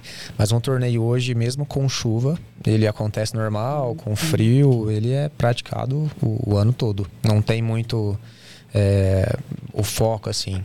Gostei dessa, ó. Quais são as melhores estratégicas táticas para se vencer uma partida de beach tênis? Cara, difícil a pergunta por conta do, do- dos diferentes níveis, assim, né? Se tiver um oponente baixinho, pronto. Joga nele. Então, mas hoje o jogo se baseia assim em curta e lobby. Em você dar curta para o adversário não te atacar, você jogar com a bola um pouco mais da linha da rede e jogar o lobby por conta da mobilidade na areia. Então hoje é muito difícil correr para trás. Se você perguntar hoje para a maioria dos praticantes de beach tênis, é, qual que é a sua maior dificuldade? Tomar lobby. Só toma o lobby. Lobby é aquela bola que passa por cima da gente. Então, é assim, uma dica é para a pessoa Uma Eu dica- acho que eu vou patentear essa ideia. Qual que seria, o qual que seria o nosso apelido? Ó, o Lobby chegou ali. Não, não, não. Eu vou patentear, eu vou fazer assim, ó. Eu vou fazer um projetinho de hora que aperta um botãozinho, ela sobe, né? estica e pronto, ó. Resolveu o problema. Agora, a questão da segurança, porque a velocidade da bolinha em relação, de repente, ao que você falou, um smash, chega a ser perigoso, acertar, uma, de repente, o olho, o rosto. Existe algum movimento de segurança? É, é, é um perigoso, sim, né? É hoje, Fair play também, né? Ah, É que, na tem fair verdade, play, não. A gente não tem muito controle, né? Quanto maior o nível que você joga, você já tem controle melhor de um smash. Mas você está smashando uma bola a 5 metros da, da rede do seu lado e o adversário está a 2 metros. Então você está ali a 7, 8 metros de distância dele. Então a gente não tem o controle de tirar tanto a bola, né? E a quadra ela não é tão grande quando você fecha como dupla. Então a maioria das bolas vem muito em cima. Então, um toque é. O pessoal tem usado muito aqueles óculos transparentes, tipo metalúrgico, que não, não é nem de grau, mas que protege, que é perigoso, abolado no olho. E a gente fala que a raquete é, é o nosso escudo, né? A gente sempre manter essa raquete alta e para se defender. Porque o mais perigoso é rosto, né? Olho, principalmente. A bolinha é uma bolinha um pouquinho mais leve, ela tem 50% da pressão. Então ela, ela faz a marca lá, ela dá um pouco, dói um pouquinho na hora, mas ela não te machuca. Então é mais A bolinha é própria também. A bolinha não é é uma própria. bolinha de tênis normal. Não, não, não. Uma bolinha de tênis, ela é por pressão. Então, é, as bolinhas de tênis, elas são divididas em, em amarela, verde, laranja e depois tem a vermelha, de 25% de pressão. Então, a de beach tênis é 50%. Então, ela é um pouquinho mais confortável e tem 50% de pressão. Ela é um pouquinho mais murcha. Então, ela... Um smash aí, a, a- a bolinha pode chegar a velocidade de, de quanto aí? Ah, Uns- bate a, a 100, 100 e poucos por hora, bate um smash, depende do nível. Agora, Maurício, eu vou pedir licença para que o nosso amigo Job Júnior faça é, às vezes, porque hoje chegou novidade do Famintos Burger para você que gosta de um bom hambúrguer. Toda né, terça-feira Hum. tem rodízio lá no Famintos Burger. Climatizado, você quer levar a família, tem, tem, tem espaço para as kids, para as crianças. É, tem tudo. legal. E tem preço bom lá, viu? Uma promoção super bacana do rodízio de hambúrguer lá no Famintos Burger. Enquanto isso, eu pedi também já pra Natália dar uma olhadinha também no YouTube, no nosso canal, porque tem bastante gente dando, mandando um alô lá. Vou ler pra galera também. Olha aqui, olha. Hoje a novidade é. Pra você que é um cara viajado, né? Já viajou vários países, da onde vem aí essa tortilha? México. México. Por México. favor, o que, o, o, o que, que- o que, que- o que, que é uma tortilha? Temos uma tortilha. Vamos mostrar pro pessoal aqui, pro pessoal ver. Novidade no Farmintos Burger. Parece que você ficou mais feliz, Hum? Não, tô não. Tava Não. triste até agora. Agora não, tô super feliz. Calma, Diogo. Olha só, vamos ver as tortilhas. Ai, que delícia. Olha que legal. É panqueca? Não, amor. É uma tortilha, uma Olha. tortinha, tá vendo? Ó? Gostei. Cadê? Dá, tá aqui, tá em mim aqui? Deixa eu mostrar aqui pra Alô, vocês. Rafael. Virem a tortilha. Olha Cara, isso. saudável, né? Hum, é uma delícia. Vamos experimentar? Posso já fazer a minha vez aqui? Ué, espera aí, De deixa eu garoto filmar, né? propaganda. Deixa eu da- filmar. da- um abraço a todo mundo lá, viu? Todo mundo. Vitorinha também tá lá. Já falei pro Claudio, pro Silvinho, não vou mandar mais não. Todo dia eu mando. Tô brincando. Abraço, Silvinho. Era. Olha só. Hum, tortilhas. Antes de você ir pro beach tênis ou depois, tá? Você quer proteína, você quer... Tem um Aqui, ó. carbo. Tem carbo. Deixa eu tirar meu óculos aqui, porque eu preciso enxergar melhor. Vamos lá, então, ó. Atenção, um, dois, três e...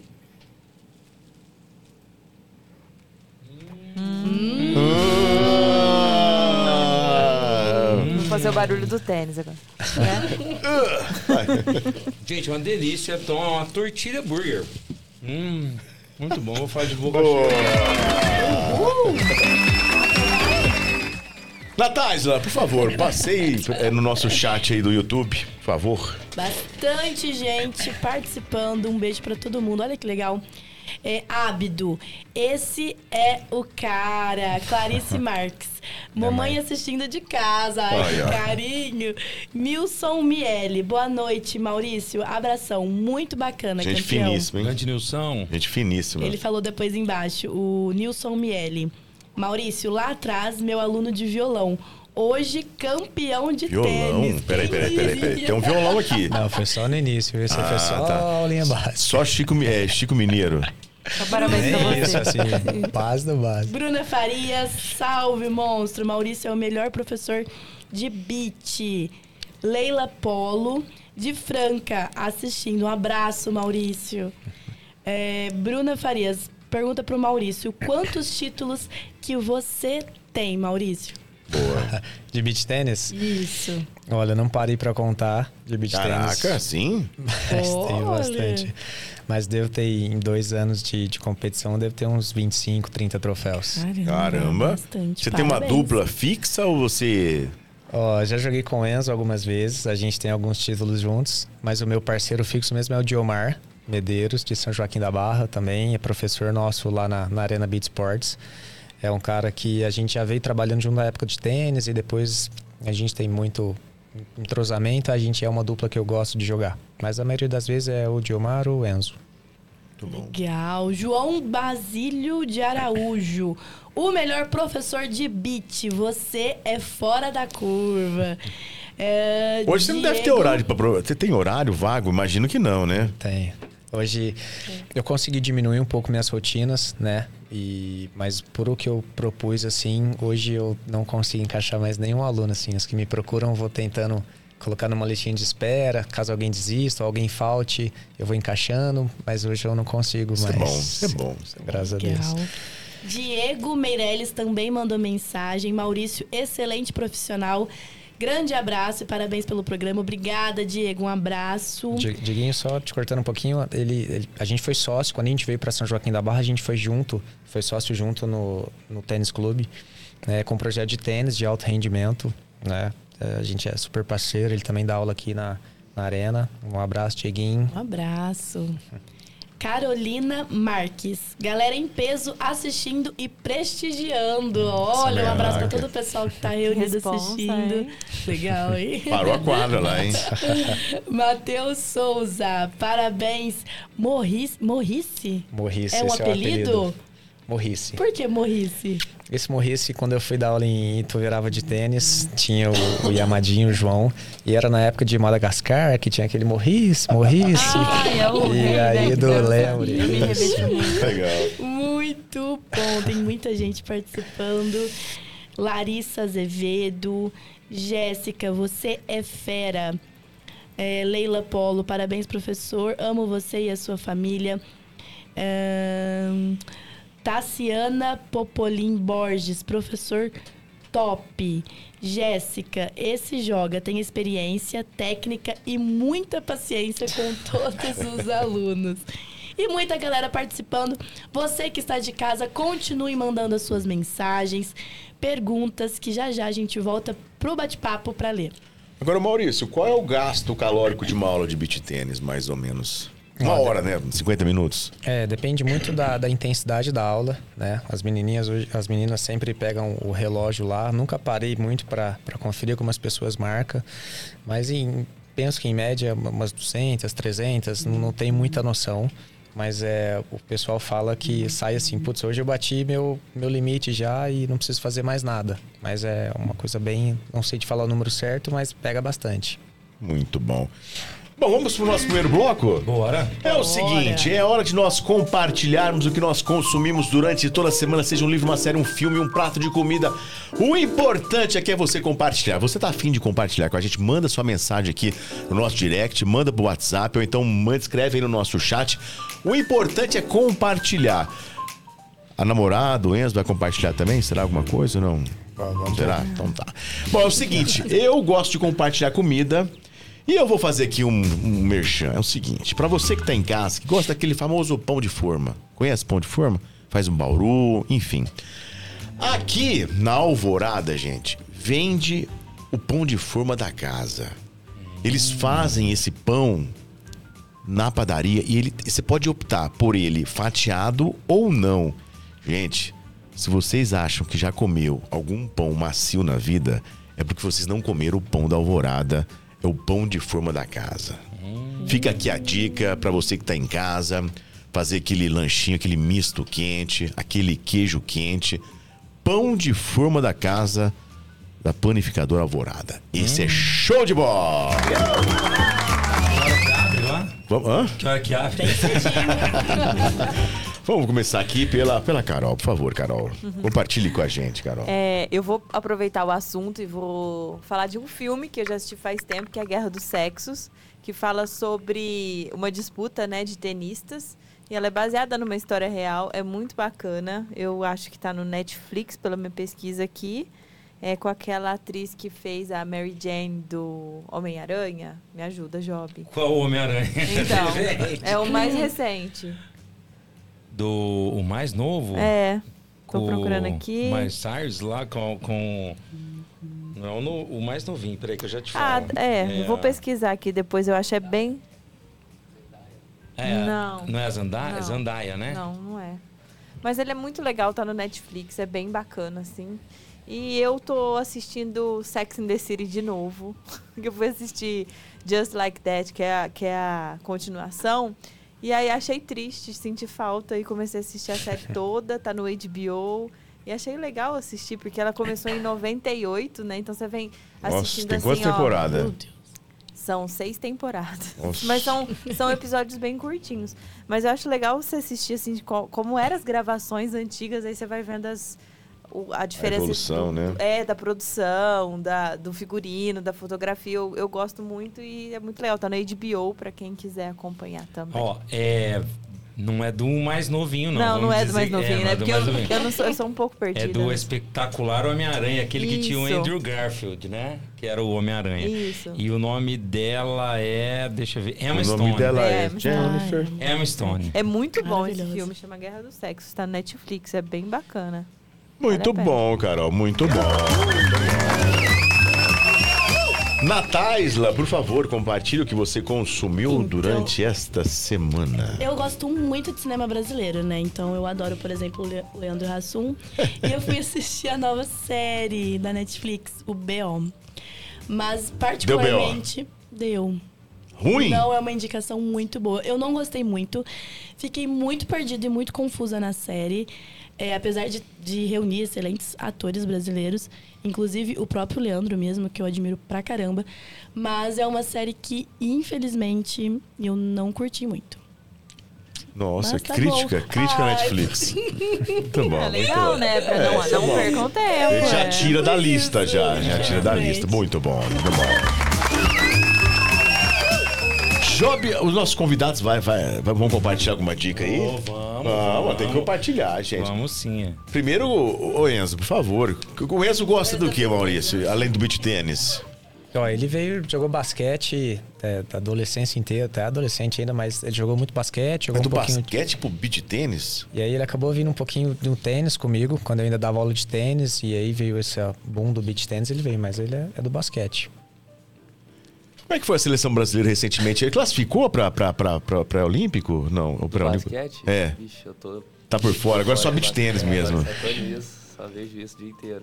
Ô Enzo, compartilha com a gente o que você consumiu essa semana, poxa. Você é um cara do beach tênis, tem alguma, alguma coisa no, no, no, no YouTube, algum Eu canal não vou- específico? Eu não vou conseguir sair muito do esporte. Tem uma série também na Netflix que chama Breakpoint, muito boa. Breakpoint, tá? Tá entre as 10 mais assistidas aí, né? Muito bacana, ela conta a história dos tenistas no, nos grandes lãs, nos torneios grandes, né? Sobre, e é desde o ten- de- tenista mais focado até o mais relaxado, tudo contra os bastidores. Então é bem legal pra ver como é que é como é que é a vida deles nesses torneios. A gente acha que eles só chegam lá e jogam, né? Dá show, mas tem muita coisa por trás, é muito legal. Não, e é legal essas- esses documentários, essas séries que mostram os bastidores, as pessoas veem que- como é que é a realidade, né? Legal, dá, legal ver que ali também é, é humano, né? Não é só uma máquina de fazer ponto, de ganhar jogo. Exatamente. Legal ver esse torneio. Enzo, obrigado por ter Valeu, compartilhado com a gente também. O importante é compartilhar, isso aqui é mais importante. Tá tímida? Não vai compartilhar? Não, tem que. Ela encarou o microfone. É, não. Joga beach tênis também? Eu tento, gente. É. Você tenta, mas pelo menos tenta. A gente nem tenta, tá bom. O que, que você consumiu essa semana de bom? Ah, é uma coisa que a gente consumiu, vou falar junto com o Maurício, né? A gente assistiu uma série que foi a primeira série que a gente conseguiu finalizar juntos. É sem dormir. Eu imagino que esse homem deve ter aula até 8 horas da noite, né? Você imagina? A gente Até- assistiu uma série que chama Depois da Cabana. Tá. Nossa, tô na primeira, tô no primeiro, tô- primeiro episódio, hein? Ah, sem spoiler. Tô no primeiro episódio. Tô, tô, tô ainda na- no, na- na- no aparecimento da mulher no hospital ainda, Fala calma. pra gente, vale a pena terminar a série? Olha, eu gostei bastante. Eu achei uma série bem forte, mas achei que o fim poderia ter sido melhor. Eu tô no pâncreas ainda, que ela tirou o pâncreas ainda, hein? Pelo amor Mas de vale a Deus. pena, é Vale a bom, pena? Muito bom, muito bom. Muito obrigado. Quantas vezes você dormiu no primeiro episódio? Um episódio vira sete episódios, então a minha série ela é muito maior que qualquer um. Job Júnior, o cara da série, e parece que esse final de semana você saiu da casinha e Saí, resolveu saí, colocar saí. em dia. Eu tava meio, sei lá, com Atrasado. bloqueio, bloqueio, sei lá o que era. E eu tava sem conseguir assistir também. Mas aí essa semana eu falei, não, vamos lá. Eu precisei acabar o One Piece, né, que tava quase acabando e eu falei, não, agora eu vou assistir até o fim. E, gente, eu vou, posso falar com certeza que é uma das melhores, é, dos melhores live actions que já foram feitos. Foi Explica para as pessoas o que que é live action, que as pessoas não sabem, de repente. Precisa explicar. Live action seria assim, porque o One Piece ele veio do mangá, né, que é o história em quadrinho japonês. Depois ele Maurício, virou você conhece mangá?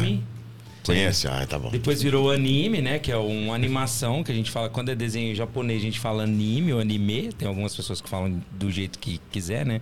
O Brasil é assim mesmo. E aí, aí depois do anime, depois ele. Deselegante. Olha, rapaz, ele você tá com essa frase na cabeça, dessa palavra, deselegante.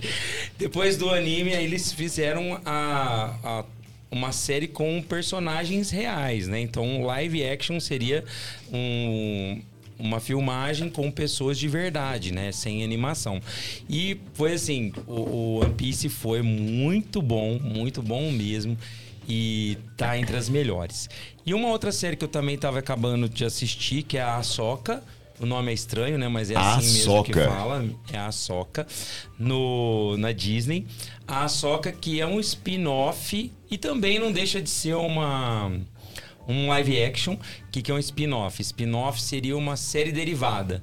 Né, uma série derivada do, do universo do Star Wars.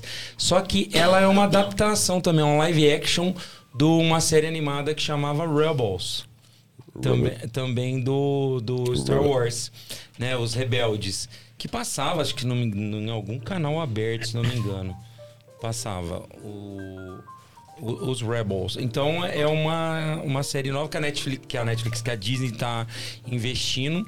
Não foi muito bom o Obi-Wan, mas a soga tá sendo legal. Espero que a Disney acerte dessa vez, né? Porque como acertou no Mandaloriano, né? Então, The Mandalorian, que foi muito bom também. Então, se você tem aí a opção, pode assistir One Piece na Netflix ou você pode assistir a Ahsoka Tano no Disney Plus. Muito bom.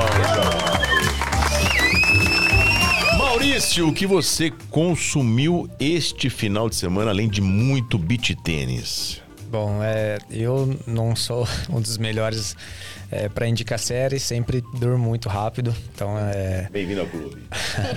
É, a gente liga a televisão e eu dormi em cinco minutos, mas consegui assistir essa com a minha namorada depois da cabana. Achei super legal. Né? Prende bastante, a gente demorou um pouquinho para assistir, mas conseguimos concluir. É, a que o Enzo falou é a que eu tava em mente para falar, que eu acho que tem tudo a ver, né? Que é o Breakpoint, eu acho que é super legal, que, que fala um pouco dessa pressão, né? Que eu vivi, um, eu vivi, o Enzo viveu no basquete, acho que é, o extra quadra, né? Então conta lá nos bastidores o que, que o pessoal pensa, né? O que, que o pessoal. Como é difícil lidar com a vitória o tempo inteiro. Então, para quem tá no, no beach tennis, assim, falando um pouquinho, puxando um pouco pro beach, eu acho que o Breakpoint é super legal. Tem uma primeira temporada, e agora saiu a segunda. que mostra o Kyrgios um pouco mais explosivo, né? E depois com o objetivo de tentar ganhar, que mostra as meninas que já fazia um, dois anos que não ganhava e sempre batia na trave, depois como é que ela lidava com essa pressão de novo. Então, para mim, eu acho que é do, do Breakpoint, eu acho que é uma, uma coisa bacana. Eu não, não, tenho muito tempo, assim, não assisto, não fico muito em rede social. Acho que não sei se a Natália percebeu que eu não respondo muito. É... Nós não te achamos no Instagram. eu precisei pedir pra é. Então, eu fico muito nessa, nessa pegada de, de escrever, de planejar, de torneios, de. Então, mais um pouquinho do que eu assisti de contribuição é, ao Breakpoint, eu acho que é super bacana para assistir. Muito bom, gostei. Muito bom, muito bom. Inclusive, nós tentamos encontrar você no Instagram, era Maurício Beat, Maurício Tênis, Maurício Smash, não consegui achar de jeito Bom, é o seguinte, vamos pro nosso segundo bloco, que é o nosso Papo Reto. Hora da emoção. Você percebe que a música muda, as pessoas que estão aqui não estão ouvindo a música, mas muda-se a trilha e iremos fazer perguntas que talvez você nunca parou para pensar que alguém um dia iria fazer para você. Topa participar? Bora. Dez perguntinhas é tranquilo. Vamos lá então. Qual seria o título do filme sobre a sua vida? Já pensou, papá? Parou para pensar?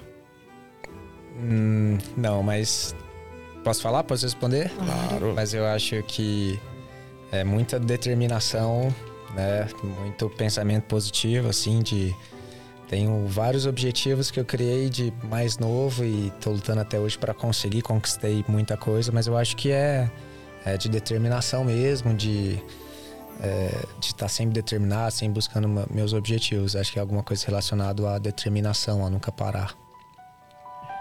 Qual é a sua melhor lembrança dos tempos de escola? É, na parte de, de, de, de, criança, sempre envolvido muito com, com o esporte também, né? Então, na parte de, de escola, eu acho que um pouco de, de amizade, né? Depois que a gente vai para esse meio de esporte competitivo, não tem tanto é, esse negócio de, de, de amizade. Então, eu, um pouquinho da, dos meus amigos mais novos, assim, que hoje não tem tanto contato. Qual a trilha sonora do melhor momento da sua vida? Você se lembra do melhor momento e você se lembra da música que tocava na época que te marcou?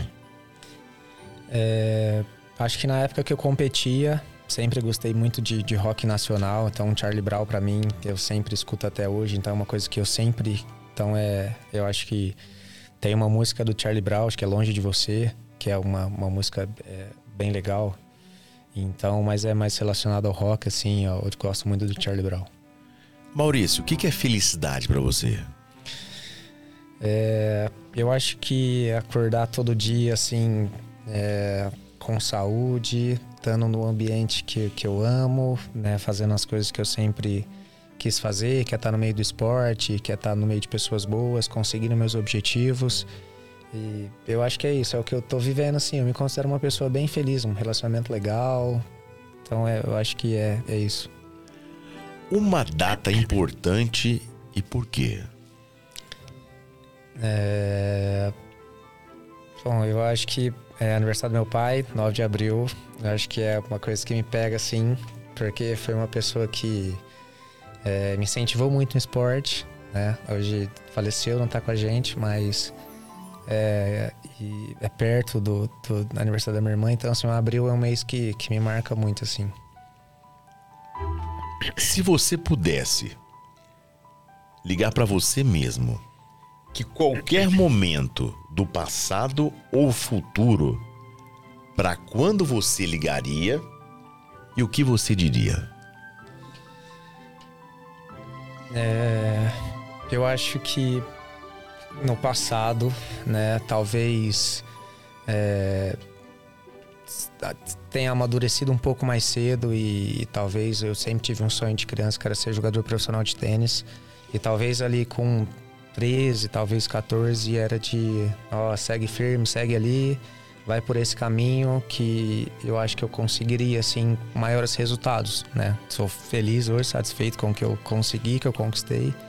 Mas é talvez ali naquele período ali de 13, 14, um pouco de ó, maturidade, vai por ali. Bom, eu ia fazer essa pergunta, mas eu vou poupá-lo. Pelo que você tem mais gratidão na vida? É...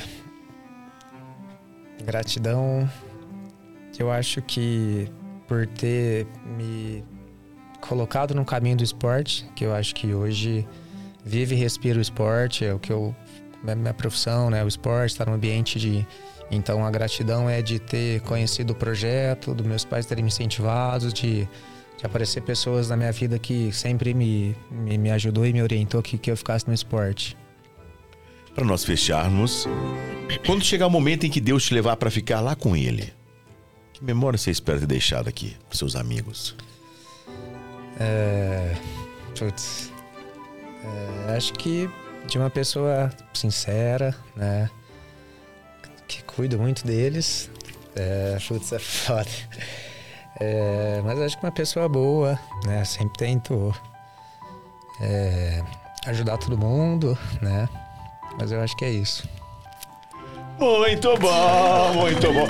São pesadas as perguntas. São pesadas, são pesadas. Essa trilha no fundo aqui é pra judiar do caboclo mesmo. A intenção é essa. Pra você que tá em casa, daqui a pouco tem a pergunta bomba, que é hora de nós tirarmos o nosso convidado da sua zona de conforto. Então, tava falando de tênis, beat tênis, ele entende tudo, mas daqui a pouco tem pergunta bomba que é para tirar ele exatamente dessa zona de conforto, então daqui a pouquinho. Mas antes disso, vou convidar você ao seguinte, nós temos nosso papo surpresa. Dentro desta desse, recipiente aqui, nós temos 20 pokebolas. Você que tá em casa, essa é a pokebola. Por que pokebola? Parece. Po Pokémon. Dentre Pokémon? dessas 20 desses, dessas, é, dessas 20 dessas 20 Pokébolas, você vai escolher 10. Tem temas dos mais variados possíveis aqui. Espero que você tenha sorte, tire as perguntas mais fáceis e seja feliz no nosso quadro. Então eu vou pedir para que você tire uma bolinha, entregue para a Natália e assim para pro, pro Job e assim sucessivamente até completar 10 bolinhas. Por favor. Se quiser, pode mexer tem medo, né? Esse meu jeito de viver e nunca foi igual. A minha vida é fazer. Isso é Pokébola? Irmão. Pokémon. É a música do Pokémon. Você não assistiu, mas eu assisti. A Thay já tá meio cega hoje, hein? Pai do céu. Que isso? Rapaz, você tá de óculos chegando. Por favor, mostra aí como é que você leu. Mostra aí para as pessoas verem. Vixe. Rapaz do céu. Nossa. Vamos lá. É, Maurício. Conta pra gente uma coisa que te deixa muito feliz ou muito triste atualmente. Pode ser os dois, se você conseguir. Uma coisa que te deixa muito feliz e uma que te deixa muito triste. É, uma coisa muito feliz é de estar conseguindo realizar meus objetivos que eu sempre tive, né? De, de estar numa profissão bacana e de ser reconhecido, né? De ser valorizado na, na nessa profissão né? Da parte da arena, de, de financeiro, que é bacana também, que a gente conseguiu desenvolver um projeto bacana. Né? Agradeço os meninos lá, os sócios que estão sempre dando força, sempre apoiando ali, um ajudando o outro. Então, a parte de felicidade é, é ter conquistado e estar tá conquistando umas coisas assim que eu meio que tenho em mente, tem, tem, me considero uma pessoa de sorte assim. Boa, uma bolinha. Ah, é uma triste, uma né? Uma, uma triste, triste é duro, vamos ver. Eu não sou uma pessoa. É, brigar com a minha namorada me deixa muito triste. Oh. Essa parte aí. Essa é uma coisa. Essa foi Smash, hein? Ah, crédito aí, hein? Tá procurando um. Uma bolinha pra mim, por favor. Eu mexi. Essa mexe aí, mexe aí. Tem pegadinha, hein? Cuidado. É. Como se foi eu que fiz, tá? Então vamos lá. Hum, sem óculos, hein? Qual é a coisa que mais te tira do tédio e a coisa que mais te tira do sério? Boa, boa, boa, boa, boa. É, que me tira do tédio, eu acho que é jogar o beach tennis, né? No momento que o jogar não só dando aula, mas o momento de jogar, de pegar os amigos ali, participar de um torneio, de participar de um evento, participar de um jogo legal, de um nível bacana. Então é uma coisa que, que me tira do, do tédio. que me deixa irritado é o WhatsApp. Ah, legal. É um terror, assim. se você pegar meu WhatsApp aí, é 50 mensagens. Então, eu não consigo me dar. Eu melhorei nessa parte quando eu comecei a diminuir, mas é uma coisa que me pega muito, assim, tal do WhatsApp. Boa. Boa, um agora vamos pra lá pra próxima.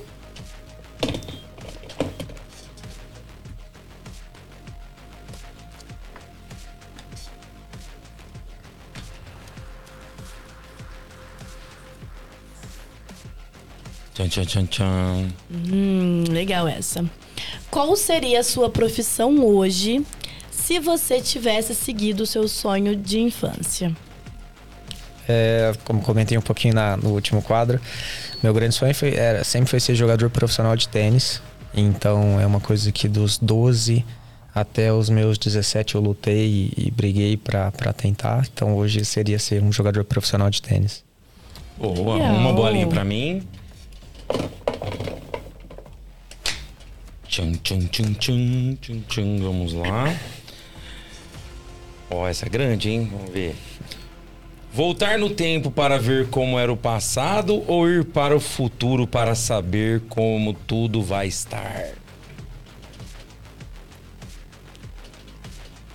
Eu acho que pro futuro, pra saber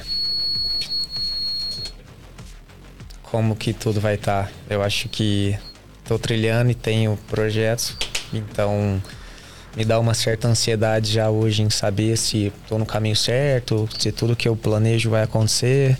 Então não me arrependo de muita coisa pra trás e, e eu gostaria de saber pra frente como que seria.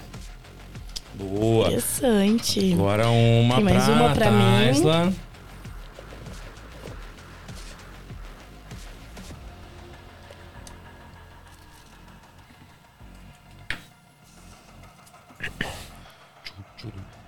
Daqui a pouco a pergunta Essa bomba. risadinha é perigosa. Maurício, qual a frase que você mais ouviu da sua mãe na sua vida?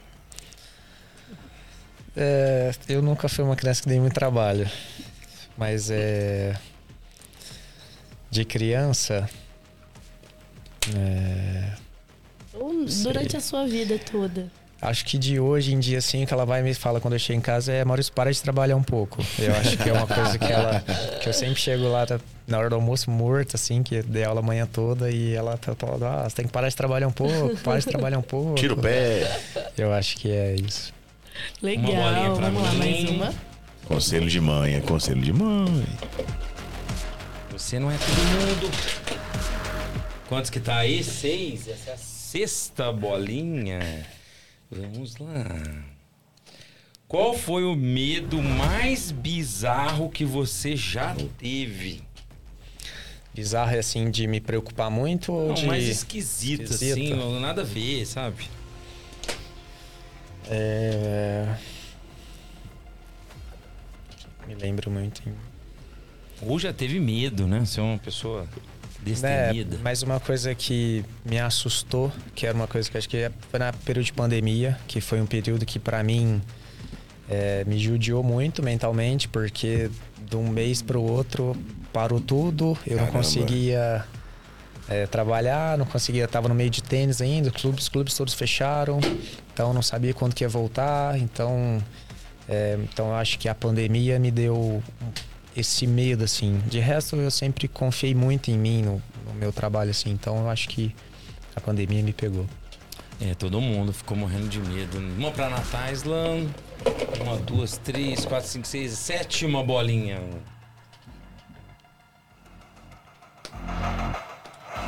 Daqui a pouquinho a pergunta boa.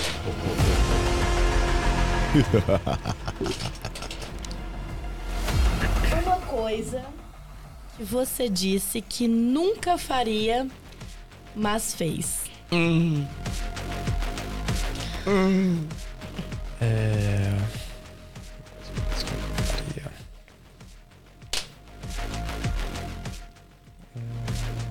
Tudo que você falar será jogado na sua cara durante os treinos agora dos seus, dos seus alunos.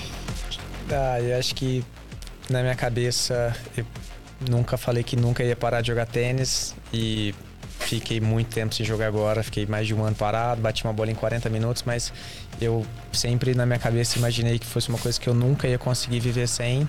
E com a entrada do beat agora foi uma coisa que eu me afastei. Então hoje, antes meu foco era aulas e hoje eu não tenho nenhuma aula.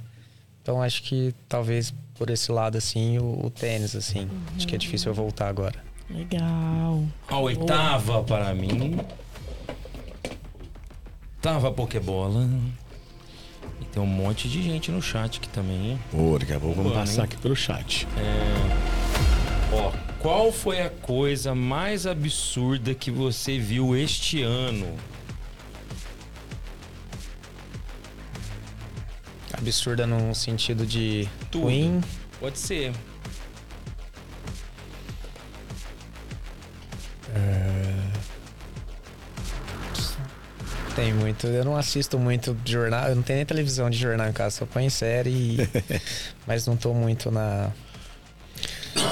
Mas. Vamos pensar. Me pegou essa aí. Eu não sei muito o que falar nessa.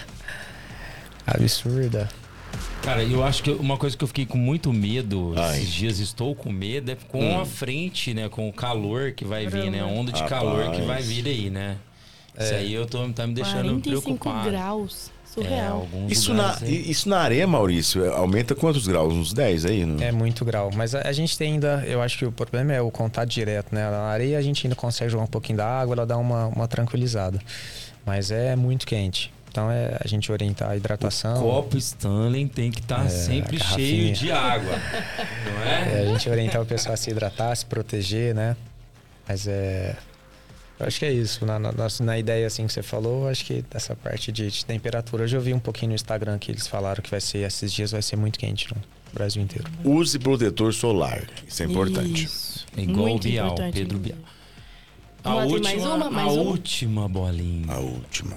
Porque vem aí a pergunta pra mim.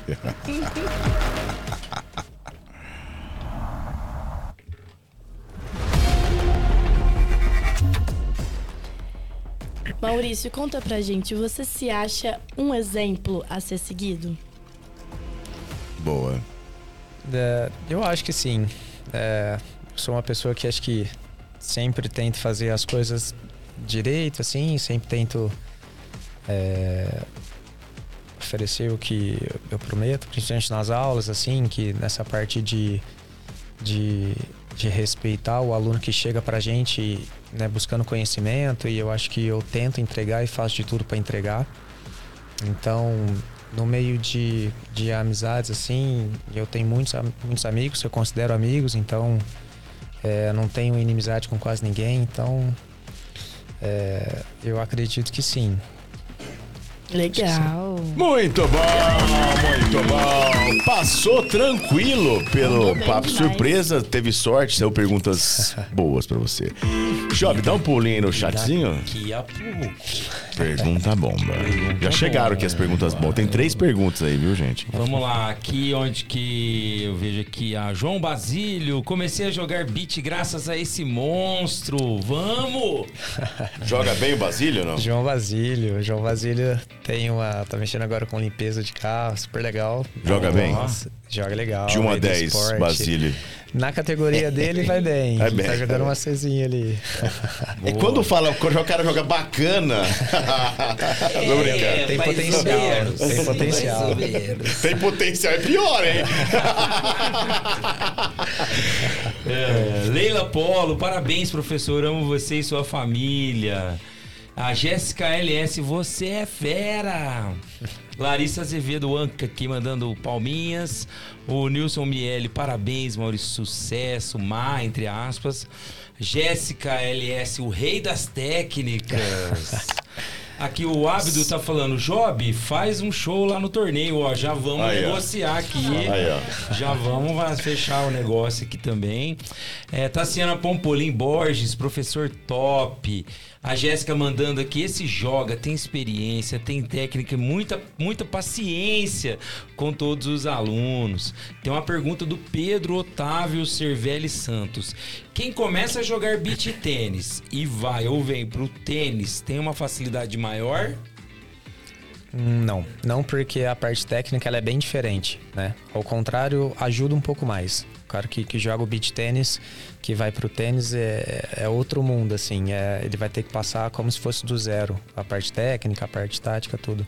É bem diferente. Eu vou dar uma aceleradinha aqui porque tem bastante. A Carolina Marques, terapia de muita gente. É o momento do relax. Boa. Viviane Silva, esse exercício muda a vida de muitos. E a atenção e o carinho que você tem como professor é top. Adoro. A Viviane Silva, essas dicas fazem toda a diferença. A Marina Orsis Ordan, oi Marina, parabéns Maurício, você é fera demais. Quem mais aqui? Viviane Silva, pessoal, joga até na, pessoal joga até na chuva, esporte top mesmo. O Enzo Piscineiro aqui, meu ídolo. Quem mais? Enzo E- Piscineiro? Piscineiro, tá aqui, ó. Não, peraí, peraí. É o Enzo, Enzo Piscineiro que tá falando ou tá chamando o Enzo de Piscineiro? Eu, Enzo Piscineiro.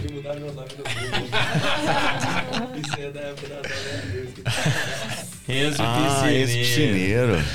Igor Félix. Entendi nada. Também participando aqui.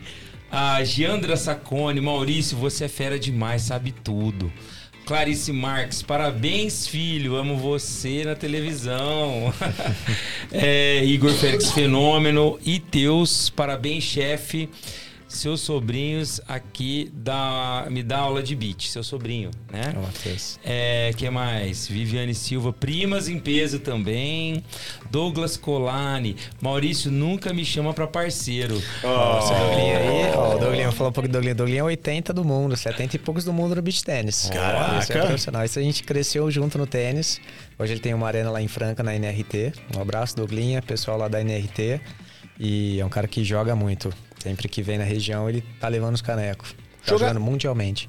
Uma pergunta, jogar na chuva é normal? Se joga na chuva, o campeonato tá rolando, choveu, continua do mesmo jeito. É normal. A única coisa que não pode é quando tá dando raios, e aí a gente suspende, mas a chuva não impede. Joga, rola o jogo normal. É, só o Thor pode jogar na raia. Essa foi boa. Essa foi boa. Não Essa, essa foi muito boa. Muito bom. Ó, o Douglinha tá falando aqui, grande pessoa, excelente profissional. É, Giandra Sacone, você é um exemplo de profissional. Duzin, exemplo de pessoa, baita profissional. Regi Moreira, exemplo de profissional também, abraços. Matheus Souza, manda o lanche pro Arena. é só ligar lá, gente, liga lá no Família. Deselegante de novo. Deselegante de novo ele foi hoje. Não, aproveitar, vai ter que fazer uma propaganda. Edna Maria Galindo Leite de Moraes. Grande abraço, Maurício, que tem muita paciência comigo. Aluna mais idosa. Olha que legal. É verdade, questão de idade. É pra toda idade o beach tênis? Para todas as idades. Mesmo pessoas que já vêm, a Edna é uma pessoa muito ativa, veio, jogou tênis e, e tá jogando beat comigo há muito tempo, assídua, raramente falta. A Edna não sai da academia, poxa. Tá sempre na treinando. academia. E joga muito beach tênis, tá? Compete, joga os rankings. Então, mas é para todas as idades, né? Dife- diferentes tipos de intensidade de jogo, mas é, é para todo mundo. Tem o pessoal lá da, da arena que joga lá. O pessoal se apaixonou e antes jogava uma vez por semana em quatro de cada lado. Hoje tá jogando quatro vezes por semana o jogo normal mesmo. Então é para todas as idades. Ó, a, cadê aqui? Thaís Salve mandando um salve pra Alminhas. Bruno Braulio também. Parabéns, show. Você é diferenciado. Sucesso. A Giandra Sacone. Todo sucesso do mundo, Maurício. Você merece. A Regina Gil. Maurício, eterna gratidão. É, Enzo. Regina e Enzo, a mamãe te ama. Essa é a mãe do Enzo. Regina é mãe do Enzo. Microfone, peraí, peraí, microfone lá pro Enzo, que ele quer mandar um recado pra mãe dele. Enzo, fica vergonha não, Enzo. Fica com vergonha não, poxa. assim. Ela não ia conseguir assistir e não fazer essa graça. Beijinho pra mamãe. Aqui, ó. É, Clóvis Medeiros. Meirelles. Esse tem o touch. Você é diferenciado. Show. É, esse, o Matheus Souza, que é o Corpinho, e esse Clóvis Meirelles são os dois sócios lá da Ah, arena que, tá que pedindo legal. lanche. Esse é o Clovin. Esse é o Clovin. Esse é o Clovin. Clovin Meirelles. Entendi. Braço Clovin. Giandra Sacone Palminhas. Suelaine. Essa sogra. Figueiredo mandando palminhas. Matheus Souza. KKK, morri esse cara mais talentoso da 016 aqui. a Nayara Correia, Gianda Sacone, Helena Barquete, Arrasa Prof e o Yuji Sato. Você é embaçado, show!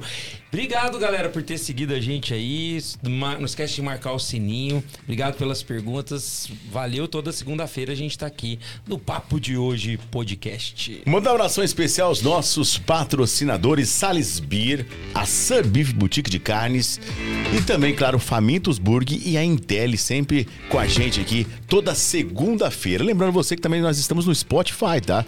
Esse episódio que vai estar disponível no Spotify só em áudio, né? Na verdade, nós falamos podcast, mas aqui é um videocast para você que queira ouvir em qualquer lugar. Esse episódio vai estar disponível amanhã no nosso canal no Spotify Papo de Hoje Podcast.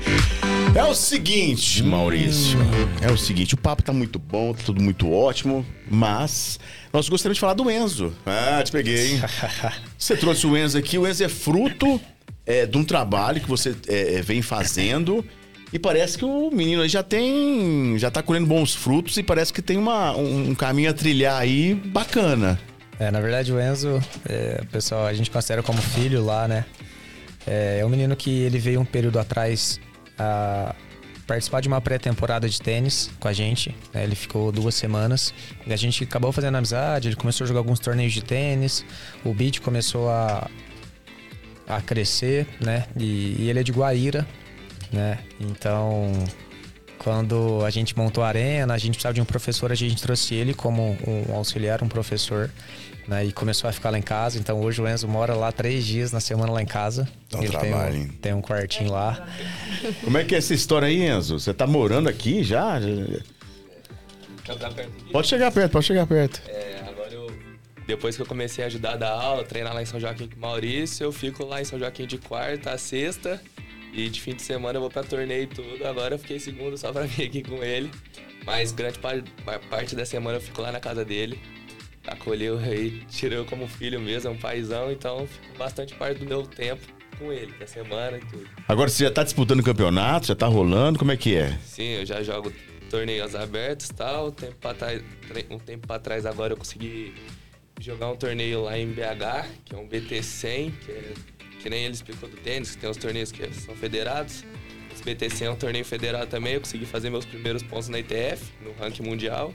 E tô aí tentando seguir nessa carreira, jogando, dando aula, conseguir mais pontos pra firmar aí no esporte mesmo, no beat, jogando profissionalmente. E você já fez duplo com o Maurício já ou não? Já, algumas vezes já. Já foi campeão, óbvio. Já. É fácil, né? Andando de Ferrari é fácil. Ah, que isso, hein? Hã?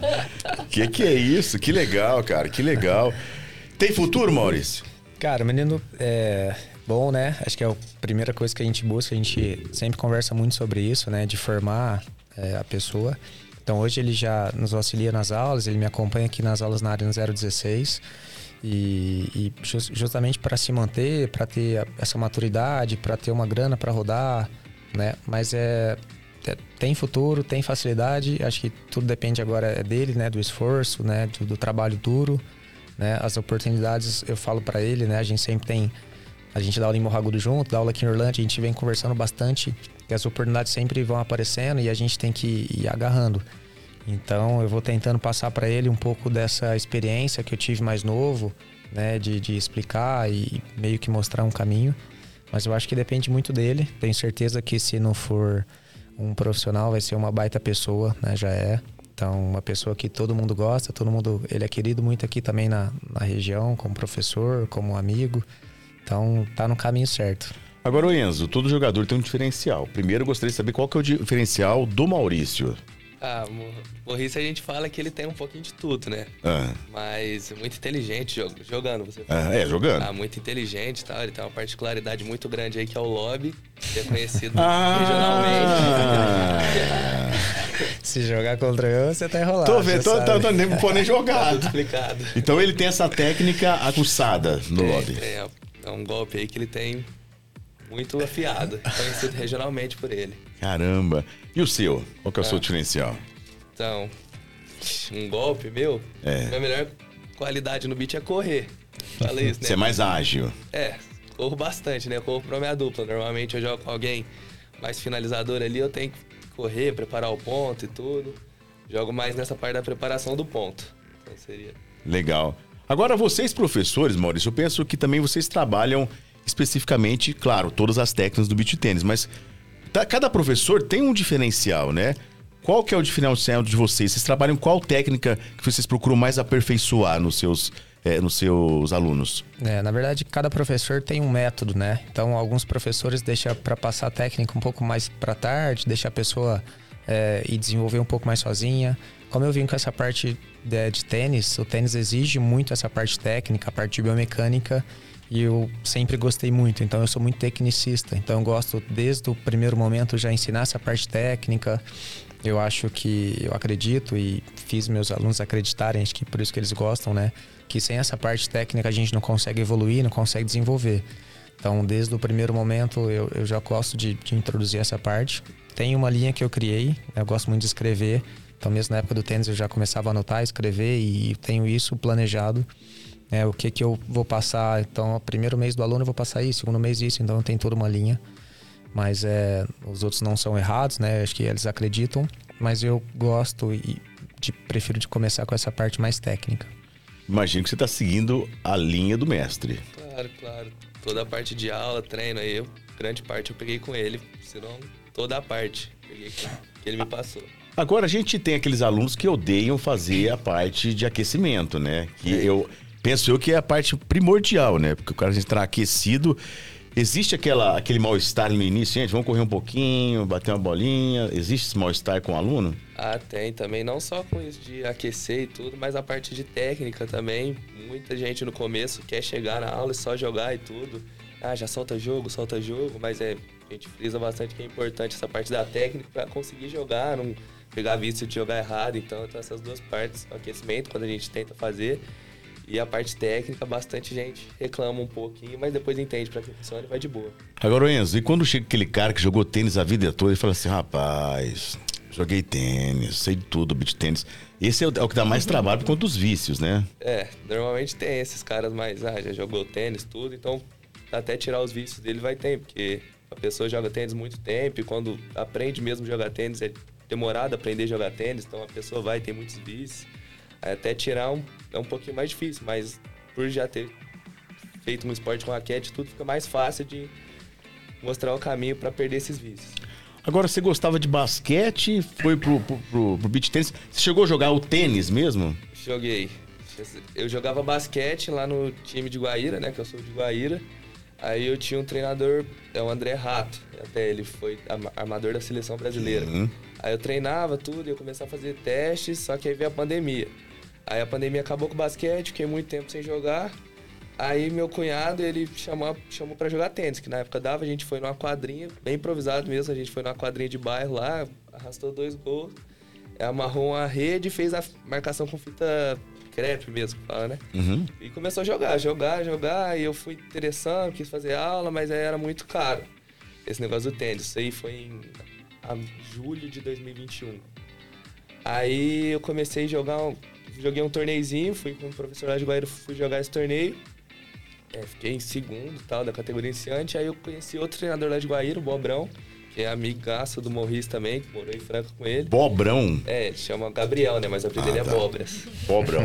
É, aí ele me chamou pra, pra treinar com ele, eu ajudava ele a arrumar as quadras, é, molhando as quadras, passando o vassourão, que é aquele negócio que alisa, alisa as quadras de tênis, e ele me dava aula em troca disso.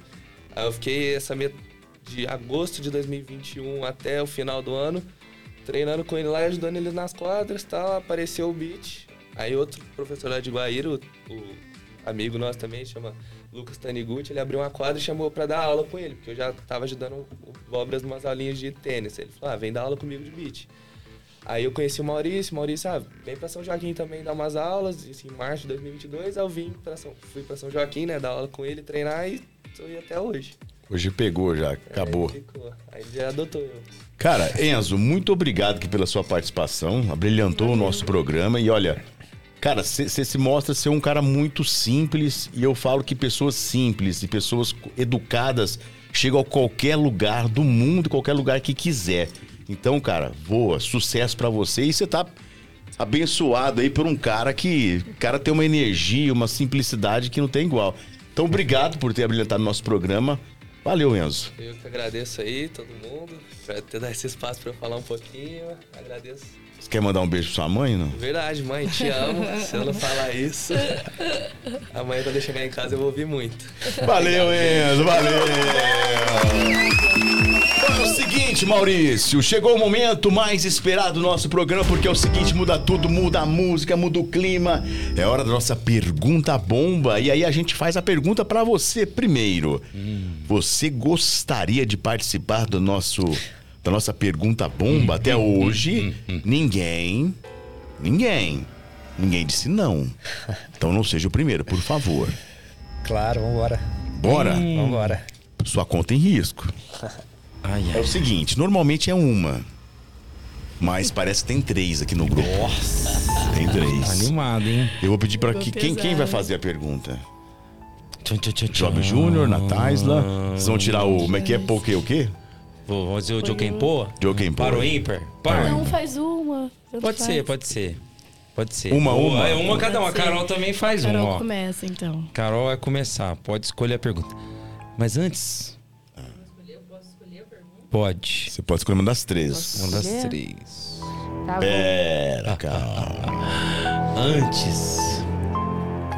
Tava falando de golpe aí, ó. Meu golpe favorito é o Hadouken.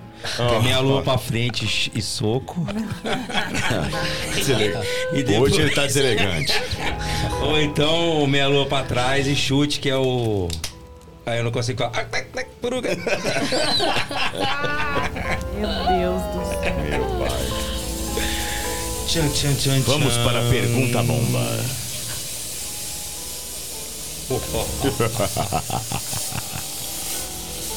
Por favor, Carol, faça a primeira pergunta bomba. Eu posso escolher qualquer uma. Sim. Vamos lá. Vou- acho que eu vou começar pela mais polêmica.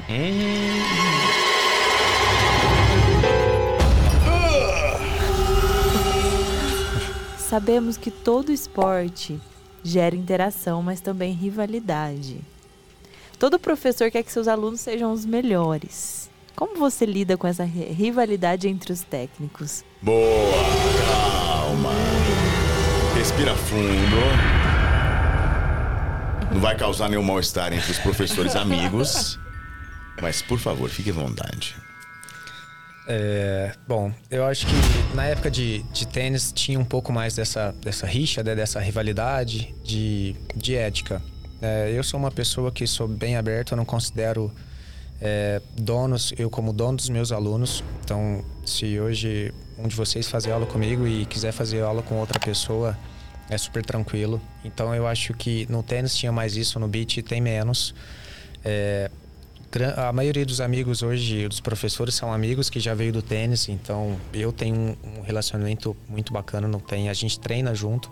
Então, de quinta-feira aqui na, na Arena 016, quando a gente termina as aulas, a gente reúne todos os professores, Dieguinho, Vitinho, Caio, Pedro, é, o Benedetti, que é físio, a gente junta em sete, oito treinadores e a gente treina junto.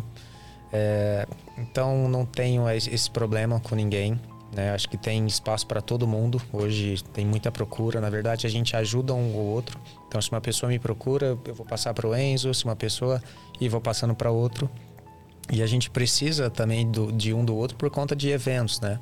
Então, todo mundo faz seus eventos, seus torneios. Então, é uma integração de um levar os alunos no evento do outro. E a gente tem essa parte ética de, de eu não vou chegar no evento, no seu evento, e vou chamar para treinar comigo. Se a pessoa chega e fala para treinar comigo, é, é diferente. Então, eu hoje não tenho esse problema, assim, esse... Muito, bom. Nataisla. Como é que é, Carol? Conseguiu sair bem. É. Sem ficar em cima do Sem nenhuma rivalidade. Nataisla ou Vamos jovem? lá. Nataisla. Eu? É. És tua. Pode ir? Pode. Bom, como vimos, você é um grande defensor de projetos sociais, né? Se fosse para você apresentar um projeto, quais medidas tomariam para tornar o esporte mais acessível? Boa. É, eu acho que a gente. O beach tennis ainda não está tão reconhecido agora que começou a transmitir um pouco mais. Antes é, não era, não tinha tanta visibilidade. Então eu acho que uma das maneiras da gente conseguir fazer isso, os projetos, são através das empresas, né, dos projetos incentivados. É, eu tenho em mente, né, é, de tentar montar, e a gente já tinha encaminhado esse de, de tênis que eu participei, mas é, eu acredito que é, montando mais quadras públicas, é, conseguindo esses apoios de empresas, né, os projetos incentivados, eu acho que é um bom caminho para a gente comentou um pouquinho da era Google lá, que não aproveitou tanto essa parte com projetos, mas uma das coisas eu acho que é, é lutar para esses projetos incentivados para a gente fazer a molecada jogar cada vez mais.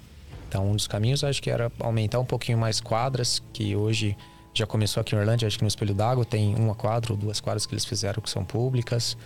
Né? O acesso é um pouco mais fácil hoje. Né? A gente, como dono de arena lá, é, a gente tem o horário ocioso, que a gente fala que é o horário das duas às quatro, das duas às cinco, que são horários que a gente consegue liberar e para apresentar um projeto e conseguir alguns apoios e fazer isso acontecer. Então eu acho que é mais ou menos por essa linha. Muito, Muito bem. Deixaram a pior para mim. Pra tu. Nossa, deixaram mais difícil. Então vamos lá. Não fica bravo comigo não, tá? Eu só leio aqui, tá bom? Deselegante. Então, vamos lá. Essa palavra toda hora, deselegante. O que, que, que o Claudio falava? Ótimo. Ótimo. o saudoso amigo saudoso Cláudio. amigo Cláudio. Maurício. Na sua opinião, você acredita ou acha ou gostaria, são três, hein? Acredita, acha ou gostaria que o beach tênis deve entrar na categoria de jogos esportes olímpicos? Cara, acho que com certeza. Eu acho que a gente está no caminho, né? Eu acho que tem todo um processo lá para eles aprovarem isso, mas a quantidade de praticantes, com o tanto que o esporte está desenvolvendo, a quantidade de arenas, de quadros que está aparecendo, de gente praticando, eu acho que é questão de tempo para entrar. E eu acho que é sensacional. Comentei um pouquinho, acho que o que a gente precisa é cada vez mais divulgar, profissionalizar, remunerar melhor. Uma parte que a gente não falou muito é em comparação ao tênis. O beach tênis ele não é tão bem remunerado. Hoje os que ganham assim grana com tênis são os top 10 do mundo assim, e mesmo assim eles dão clínica, eles dão aulas. então, eu acho que tem sim que entrar, acho que é um esporte que caiu muito no gosto do principalmente dos brasileiros, na, na Itália é muito jogado. Mas eu ficaria super satisfeito e acho que é tá próximo, acho que não vai demorar não.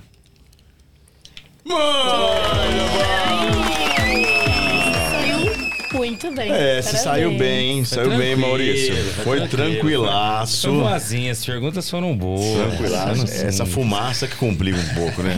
Ô, Maurício, eu acho que o, o, tem, assim como tem os jogos de inverno, também tem os jogos de verão, né? Sim. Beach tênis já, já, faz, já faz parte.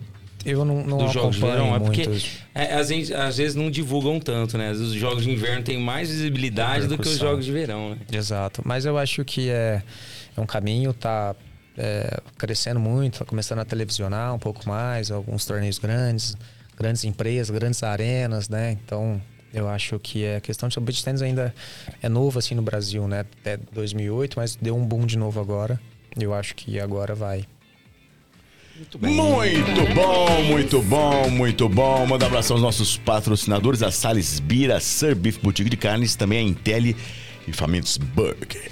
Maurício, chegamos ao fim mais um Papo de Hoje Podcast. Em nome do Papo de Hoje Podcast, nós gostaríamos de agradecer o seu aceite, a sua participação. Cara, o que dizer de você? Cara que nasceu de um projeto social, um cara que é, é, tem que ser trabalhado. Você tem que trabalhar esse lado que as pessoas precisam acreditar nos projetos sociais, né? A pergunta bomba ela veio muito de encontro a isso. Eu acho que as pessoas têm que é, é sair um pouco é, é, do círculo, da bolha, poder fazer um pouco mais pelas outras, né? Penso eu que se não, não tivesse alguém que tivesse tido essa ideia, hoje talvez você não estaria dando aula. Você não, não, não, tá, não, estaria hoje uma pessoa feliz, igual a pergunta quando eu te fiz o que te faz de mais feliz. Então, cara, você é um case de sucesso, um cara super simpático, não te conhecia. E olha, cara, você tem tudo para voar muito alto e parabéns e nosso muito obrigado por ter vindo ao Papo de Hoje Podcast. Eu que agradeço a oportunidade de falar um pouquinho. Não estou muito acostumado com, com câmera, fico mais lá na, na quadra. Mas é, agradeço a oportunidade, acho que é isso que a gente precisa, divulgar mais o esporte, incentivar o pessoal a jogar. Sobre os projetos sociais, eu acredito muito, né? Sou um deles, não só eu, várias pessoas é, saíram de projetos da minha, da, da minha época e hoje são, são grandes pessoas, assim. Então acho que essa oportunidade né, que eu tive lá e que com certeza fez eu estar aqui onde eu estou é por conta desse projeto. Então eu acho que sim, e um dos meus objetivos é batalhar por isso, é tentar montar um projeto, é tentar fazer alguma coisa parecida e, e dar oportunidade para outras pessoas. Muito bom. Ana Carolina Bianco. Maurício, obrigada, viu? Sua serenidade, assim, transmite muita paz. Eu acredito que ter aula com você deve ser muito bacana. É só uma notícia ruim se não ter mais horário. A gente brincou aqui, mas eu acredito que todos nós têm vontade também. Assim, eu tenho, os meninos têm certeza que sim. Foi um papo muito legal, muito esclarecedor. A gente aprendeu muito. Obrigada. Eu que te agradeço, eu, pela. E ó, mais uma só, cortando vocês rapidinho. Vocês estão todos convidados para fazer uma olhinha para vocês. Opa! Chegou junto, hein? Vou filmar Chegou isso. junto. Eu vou depois pra tomar uma cerveja. Já vou chegar atrasadinho. Nataisla. Muito obrigada, Maurício, por ter aceito o nosso convite. É uma pessoa, de fato, que de se ad- admirar, né, pela to- toda a trajetória, enfim, incentivo que vem fazendo na vida de muitas pessoas. Obrigada também aos patrocinadores, Sales Beer, Famintus Burger, tô esquecendo... A Intelli. Intelli e a Serbi e a. Serbi, pedindo poranga. Muito obrigada a todos, aos meus amigos de bancada. E semana que vem tem mais, segunda-feira, às 19 horas. Muito bom.